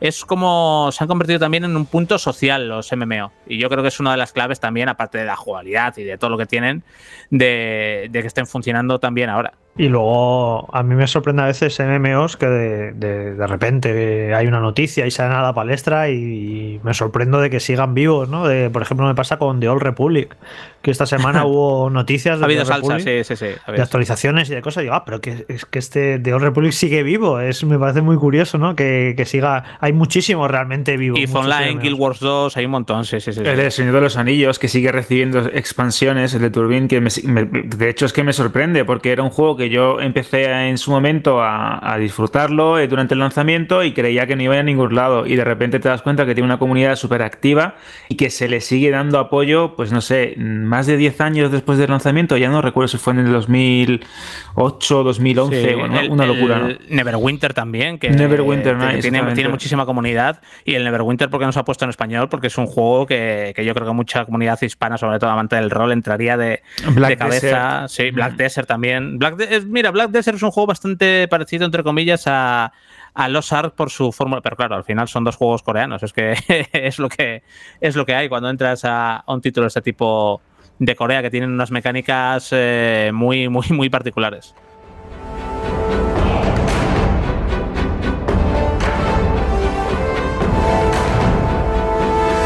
Pues hasta aquí las impresiones de Saúl en torno al título de moda, al menos en PC, durante todos estos días, Lost Ark. Ahora digo aquí, ¿eh? como él ha contado, el juego tiene ya su historia en otros puntos del globo terráqueo. Saúl, eh, también un placer escucharte explicar también algo tan complejo y que habrá servido a más de uno y más de una. Haces una idea de lo que es este, se esconde tras este título, los ARC. Y nada, que brum brum, coge carrerilla, que dentro de unos días volvemos a hablar. Sí, sí, sí, dentro de unos días. Pero antes, viva el carnaval, chavales. Venga. Eso. Chao. Chao.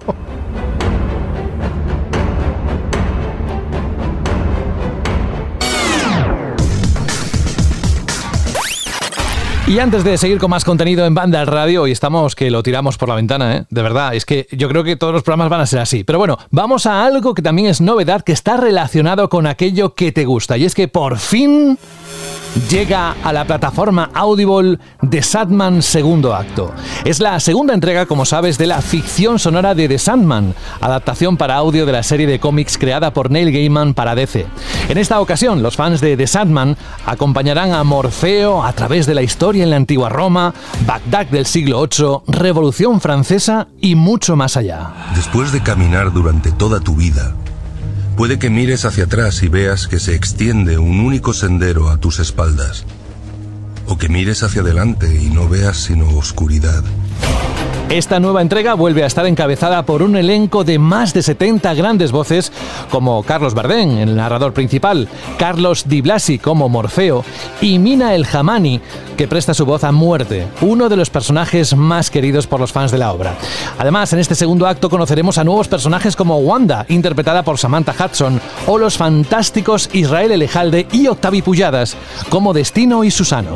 Te saludamos. A ti, que no eres uno de mis hijos. Son las tres que son una. La madre y la doncella sostienen un hilo entre sus manos que se van pasando de una a otra. Estamos aquí porque es aquí donde debemos estar en este Preciso momento. Mi querida Palomita. Mira en tu libro. Viejo y seco. Como el polvo. Un rey Renunciará a su reino. La vida y la muerte. se enfrentarán. La batalla más antigua. Vuelve a empezar. Recuerda, The Sandman segundo acto está disponible en exclusiva en Audible y lo deja donde finalizó la primera entrega, que fue la ficción sonora más escuchada en Audible en 2021. No te lo puedes perder. Sumérgete en el fantástico mundo de The Sandman y disfruta de miles de audiolibros y podcasts exclusivos en audible.es. Pruébalo gratis 30 días o 3 meses si eres miembro de Amazon Prime. ¿A qué mola? Bueno, pues nosotros, después de este consejo importante, vamos con más contenido en Banda Radio.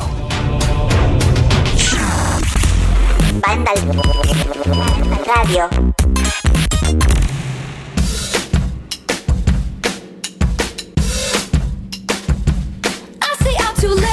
¿Sabéis aquello de lo de la guinda del pastel? Dejamos lo mejor para lo último. Te va a costar, ¿eh? Dejar el listón más alto de lo que llevamos hasta ahora con los dos pedazos análisis, impresiones que hemos tenido del Horizon y de los Ark, ¿eh? Ya te lo digo, Alberto, para que, no sé, te pongas a cantar o una imitación. No, es broma, es broma, es broma que tú lo haces. Esto te, te iba a decir que esto puede acabar haces. como esto puede acabar como una trilogía de cine, ¿no? Puede ser como El Padrino 3 y quedarme muy por debajo de las dos Ah. primeras partes o ser El Retorno del Rey y ganar 11 Oscars. No. Nunca sabe. del Padrino 3, Alberto, es en la que matan a un tío con un, con un lápiz. ¿Te acuerdas? Eh, Que- con que un la- lápiz. Sí, sí, con un boli, con un lápiz. ¿no? Eh, es ahora mismo- espectacular eso. ah, Ahora, Lo voy a buscar, lo voy a buscar antes de ahora- que vale, vale, el ahora mismo no caigo, pero es la, la del famoso ataque en helicóptero, que eso también tiene tela. Cuando el tiroteo de helicóptero por la claraboya, que Madre mía, vaya. hemos acabado en el Padrino 3 y lo que queremos hablar es de la Shirley pregunta, pero bueno, que nadie se engañe que la guinda del pastel siempre en cada programa de Banda al Radio desde hace ya unos cuantos meses es la canción que elige el oyente y que hoy tendremos a Guns Star Heroes, pero será dentro de un ratito. Vamos a recordar la pregunta que hiciste la semana pasada, además con DLC, recuerdo, y así nos ponemos en situación. Exacto, como estamos hablando de grandes juegos para este 2022, la semana pasada os preguntábamos qué os parecía el catálogo de Nintendo Switch para este año y aparte teníamos ese DLC, esa pregunta extra sobre las opiniones relacionadas con el estreno de, Uncharted en, cine, ¿no? Con esa adaptación cinematográfica con Tom Holland como protagonista. Y hemos tenido un montón de respuestas, también tenemos un audio, vamos a comenzar con Arkland, que nos comentaba lo siguiente en iBox. Life Alive me llamó muchísimo la atención. Mario Strikers es un pelotazo, nunca mejor dicho, para jugar con los amigotes en una tarde de fin de. Y lo mismo con el Sports. Chrono Cross, la joya de la corona perdida. He rejugado no hace mucho su sucesor de lo bueno que es y Triangle Strategy después de su primera demo. No he querido tocarlo más para de lo que me gustó y el premio gordo para él fue el Xenoblade 3. Tremendo cumbión, nos decía de año nos espera. También tenemos un anónimo que respondía directamente a la pregunta de Uncharted que nos decía lo siguiente. Mi pareja y yo fuimos a ver Uncharted el viernes en su estreno y nos gustó porque nos pasaron las dos horas volando. No es una película de notable, pero sí a prueba y sobre todo no se puede negar que es divertida y entretenida. Después tenemos un comentario bastante grande que tenéis entero en, en iVox por si lo queréis leer y deleitaros ¿no? con, esto, con esta mini crítica que nos hace este usuario anónimo en, en, en iVox. Espera, Si era, mucho, era mucho mejor, era mucho mejor que un lápiz, un boli. Porque Boli. luego Era- lo dicho yo, que era cuando eh, lo, lo mataba Andy García, ¿puede ser o no? No, no, no, que a un pavo le, le quitan las gafas y con sus propias gafas se las clava en el cuello y lo mata. Ah, joder, vale, vale. vale. Claro, claro. Es que yo recuerdo que digo, joder, era muy, ¿no? Que te maten con una gafa. Pues se puede matar a alguien con una gafa.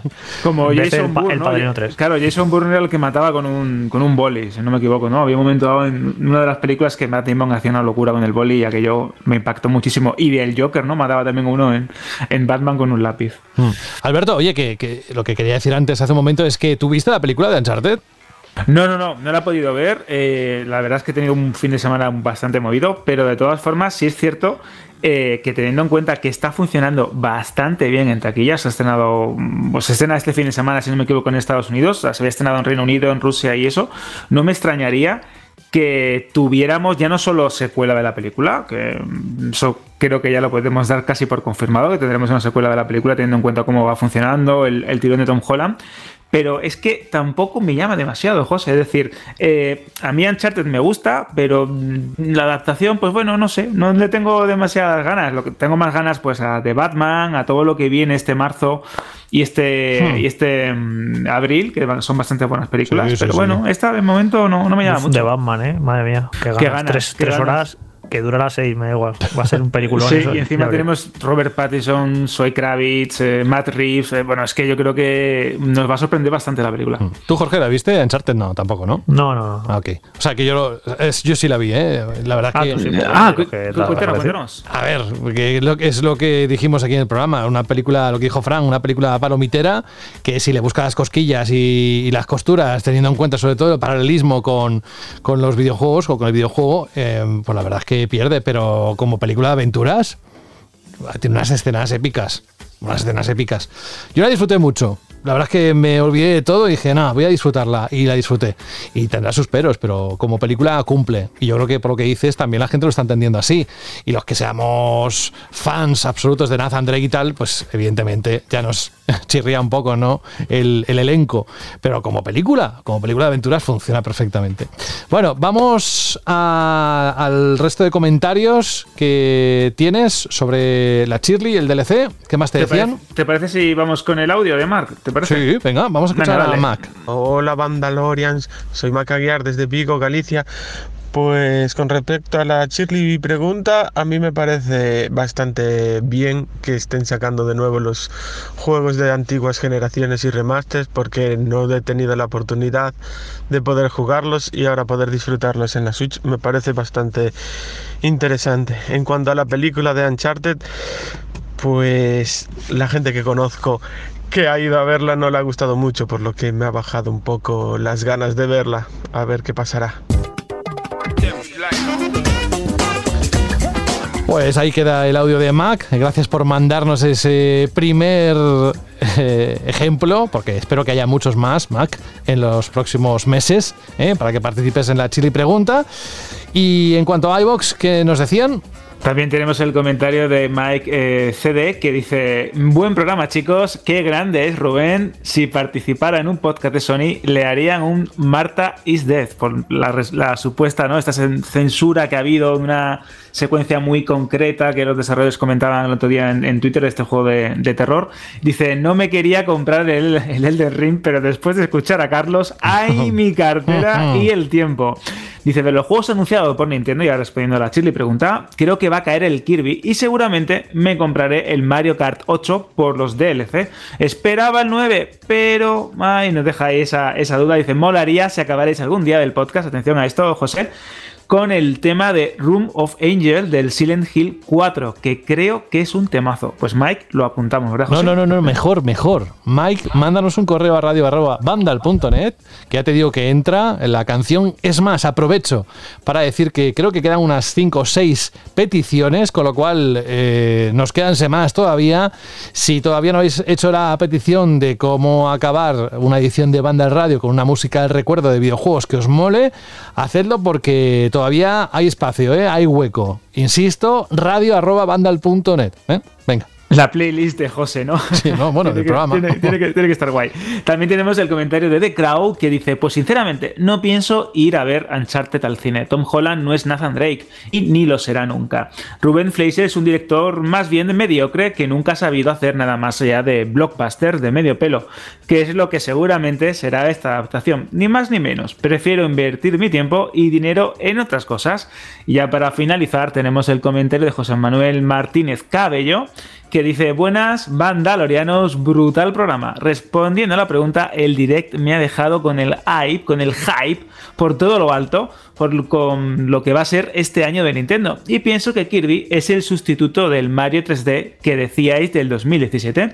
Y añadiendo a Xenoblade 3, que no me lo esperaba para nada, los circuitos de Mario Kart, aunque no sea uno nuevo que tampoco Hace falta Life Alive, el remake de Front Mission, pues nos hace una mención a todos esos títulos de Nintendo Switch en el 2022. Pues ahí queda. Gracias a todos por participar. De verdad que es un punto genial, fantástico para incluso ponerle la válvula a presión, ¿sabes? A, la olla para sacar ese- esa presión y decir, vamos a poco a poco despidiéndonos y lo hacemos ahí con, con los comentarios de los oyentes, esa participación que siempre valoramos desde el inicio, desde la creación de Banda al Radio como algo esencial, no importante, esencial. Y gracias Alberto por ponerle esa chispa cada semana. Vamos con la pregunta de los próximos días. ¿Qué se te ocurre? A ver, cuidado, que tendrá que Pues- ver con algo que hayamos tocado en algún momento. Claro, claro. De hecho, eh, se me ha ocurrido durante el programa porque estábamos hablando de Horizon Forbidden West, de su mundo, de- del diseño de mundo abierto, de Elden Ring, de qué manera From Software no puede aportar su granito de arena a este tipo de videojuegos. Y yo creo que la pregunta Cherry de la semana que viene, ya sabéis, en iBox, en Vandal o en audio de en radio.vandal.net de unos 20-30 segundos, va a ser la siguiente. ¿Cuál sería vuestro mundo abierto ideal? Ya sabéis, ¿cuál sería vuestro mundo abierto ideal en un videojuego? Yo creo que puede ser una pregunta muy interesante que puede dar pie a debates, a peticiones, a deseos. Mm, Puede estar curioso. El tuyo, ya te digo, no sé si el siguiente, eh, sino dentro de un tiempo, será el Forbidden West, porque no sé si te irás directamente a Elden Ring como sugeríamos hace un momento. Eh, ¿Qué vas a hacer tú con respecto a esos dos juegos? ¿Por cuál vas a empezar? Teni- teniendo en cuenta que en uno de ellos tenemos a una pelirroja y un montón de dinosaurios robots, yo creo que está Empiezas por ahí. claro. Voy a empezar por Forbidden West, sí, sí, sí. El Elden Ring le tengo muchísimas ganas porque eh, tanto por eh, ambientación como porque me gustan los juegos de From Software, pero voy a empezar por ahí y un poquito más adelante me meteré en el Ring porque encima soy un manco y me voy a enfadar mucho, me voy a cabrear y prefiero disfrutar antes. Sabia decisión. Seguro que le preguntamos a Jorge y va a ser al revés. Pero de momento, Alberto, muchísimas gracias. Alberto González por participar en esta otra edición de Banda Radio y te esperamos la próxima semana, ¿vale? La semana que viene nos vemos o nos escuchamos. Un fuerte abrazo. es. Adiós. Sí, decimos nos vemos, pues es realmente escucharnos, porque nosotros ni nos vemos por cámara, simplemente nos, nos escuchamos por voz. Que hoy no ha estado Franje Matas, al que le mandamos un abrazo, la próxima semana estará con nosotros, lo mismo que Rubén Mercado, que ha dicho que si podía librarse de esta edición, librarse, eh, ojo, que tenía una cosa que, bueno, ya sabéis cómo es la agenda de este hombre. Y ahora sí, Jorge Cano, eh, tu orden va a ser al revés, ¿no? Elden Ring y Forbidden West después, ¿no? Sí, como ya he explicado los motivos, pero joder, lo que tengo muchas ganas de jugar. Me- ¿Sabes cuando ¿Ah, sí? en un, sí, porque cuando en un programa hablamos de algún juego muy bueno, como Horizon, que te está poniendo todo el rato Carlos los dientes largos, y la semana pasada con el Ring, lo que te apetece es liarte a jugar y a meter horas de ahí a disfrutar, porque yo la verdad es que llevo bastante tiempo sin que haya un juego así que me que me vuelva loco la cabeza. Yo ya fui muy crítico con el, con el 2021, dije que me había parecido un año flojete y este 2022 va, va a todo trapo. Yo creo que eh, nos vamos a plantar en marzo que casi es mejor los dos primeros meses de 2022 que casi todo 2021, pero bueno, Sí, sí, sí. esto, esto es así que están saliendo una cantidad de juegazos porque el otro día con Sifu, con Olioli, Arce, Pokémon Arceus, es que está siendo una- un año buenísimo y yo creo que no va, que no va a bajar mucho el listón, ¿eh? yo creo que, que nos queda mucho por disfrutar, así que eso, con, con ganas de jugar. Eso que decíamos cuando comenzamos el año, incluso cuando estábamos acabando el anterior, que lo veíamos y decíamos, "Ah, pinta tremendo, pero es que está llegando y es que estamos haciendo checks y se está comprobando que nuestras expectativas, ah, no digo en todos los casos, pero una parte importante se están viendo cumplidas. Ojalá que siga así esto, porque el que gana al final, Jorge, es el jugador. Un abrazo, la próxima semana volvemos con el Den Ring, ni más ni menos, así que contaremos los días. Gracias, Jorge. Gracias, hasta la semana que viene. Chao. Y nos vamos, como decíamos siempre, o como contamos siempre, con un correo de Roberto, en este caso, Roberto S. Punto, que dice buenas tardes, miembros de Vandal, y saludos cordiales para José de la Fuente. Gracias. Personalmente, dice: Acabo de escuchar uno de los programas en el que habéis terminado con una canción del ending de Rockman y me ha venido a la memoria otro gran ending de un videojuego de Sega Mega Drive, el Gunstar Heroes. Y en concreto me refiero a la canción The End of the Battle to Our World. Dice: Os mando una versión que encontré en YouTube que está más actualizada y que me gusta más. Pero si queréis poner la original porque os resulta más original, tampoco os lo echaré en cara. Saludos afectuosos. Gracias, Roberto. Pues mira, hemos respetado lo que has elegido tú y si te mola esa, pues vamos a compartir esa con todos los oyentes. Y además que, nos encanta que, que nos lo pongáis tan fácil, nos ponéis el enlace y ya, ya sabemos cuál tenemos que poner. Y nada, que aquí termina un poco todo lo que hemos tenido en el programa de hoy, que no podéis decir que no es contenido de ese deseable que estamos esperando. Y vamos a escuchar esta canción que nos propone Roberto. Es Gunstar Heroes, el videojuego de correr y disparar desarrollado por Treasure y producido y publicado por Sega. Fue el primer juego de Treasure, lanzado originalmente en la Sega Genesis en 1993. El 6 de octubre de 2005, Treasure y Sega lanzaron Gunstar Super Heroes, una secuela para la Game Boy Advance. Y con esto vamos a terminar. No os podéis quejar, ¿eh? En mi caso, José de la Fuente os informa, José de la Fuente os entretiene y por eso os dice hasta la semana que viene. Esto es para los boomers, ya lo entenderéis. Un abrazo, adiós.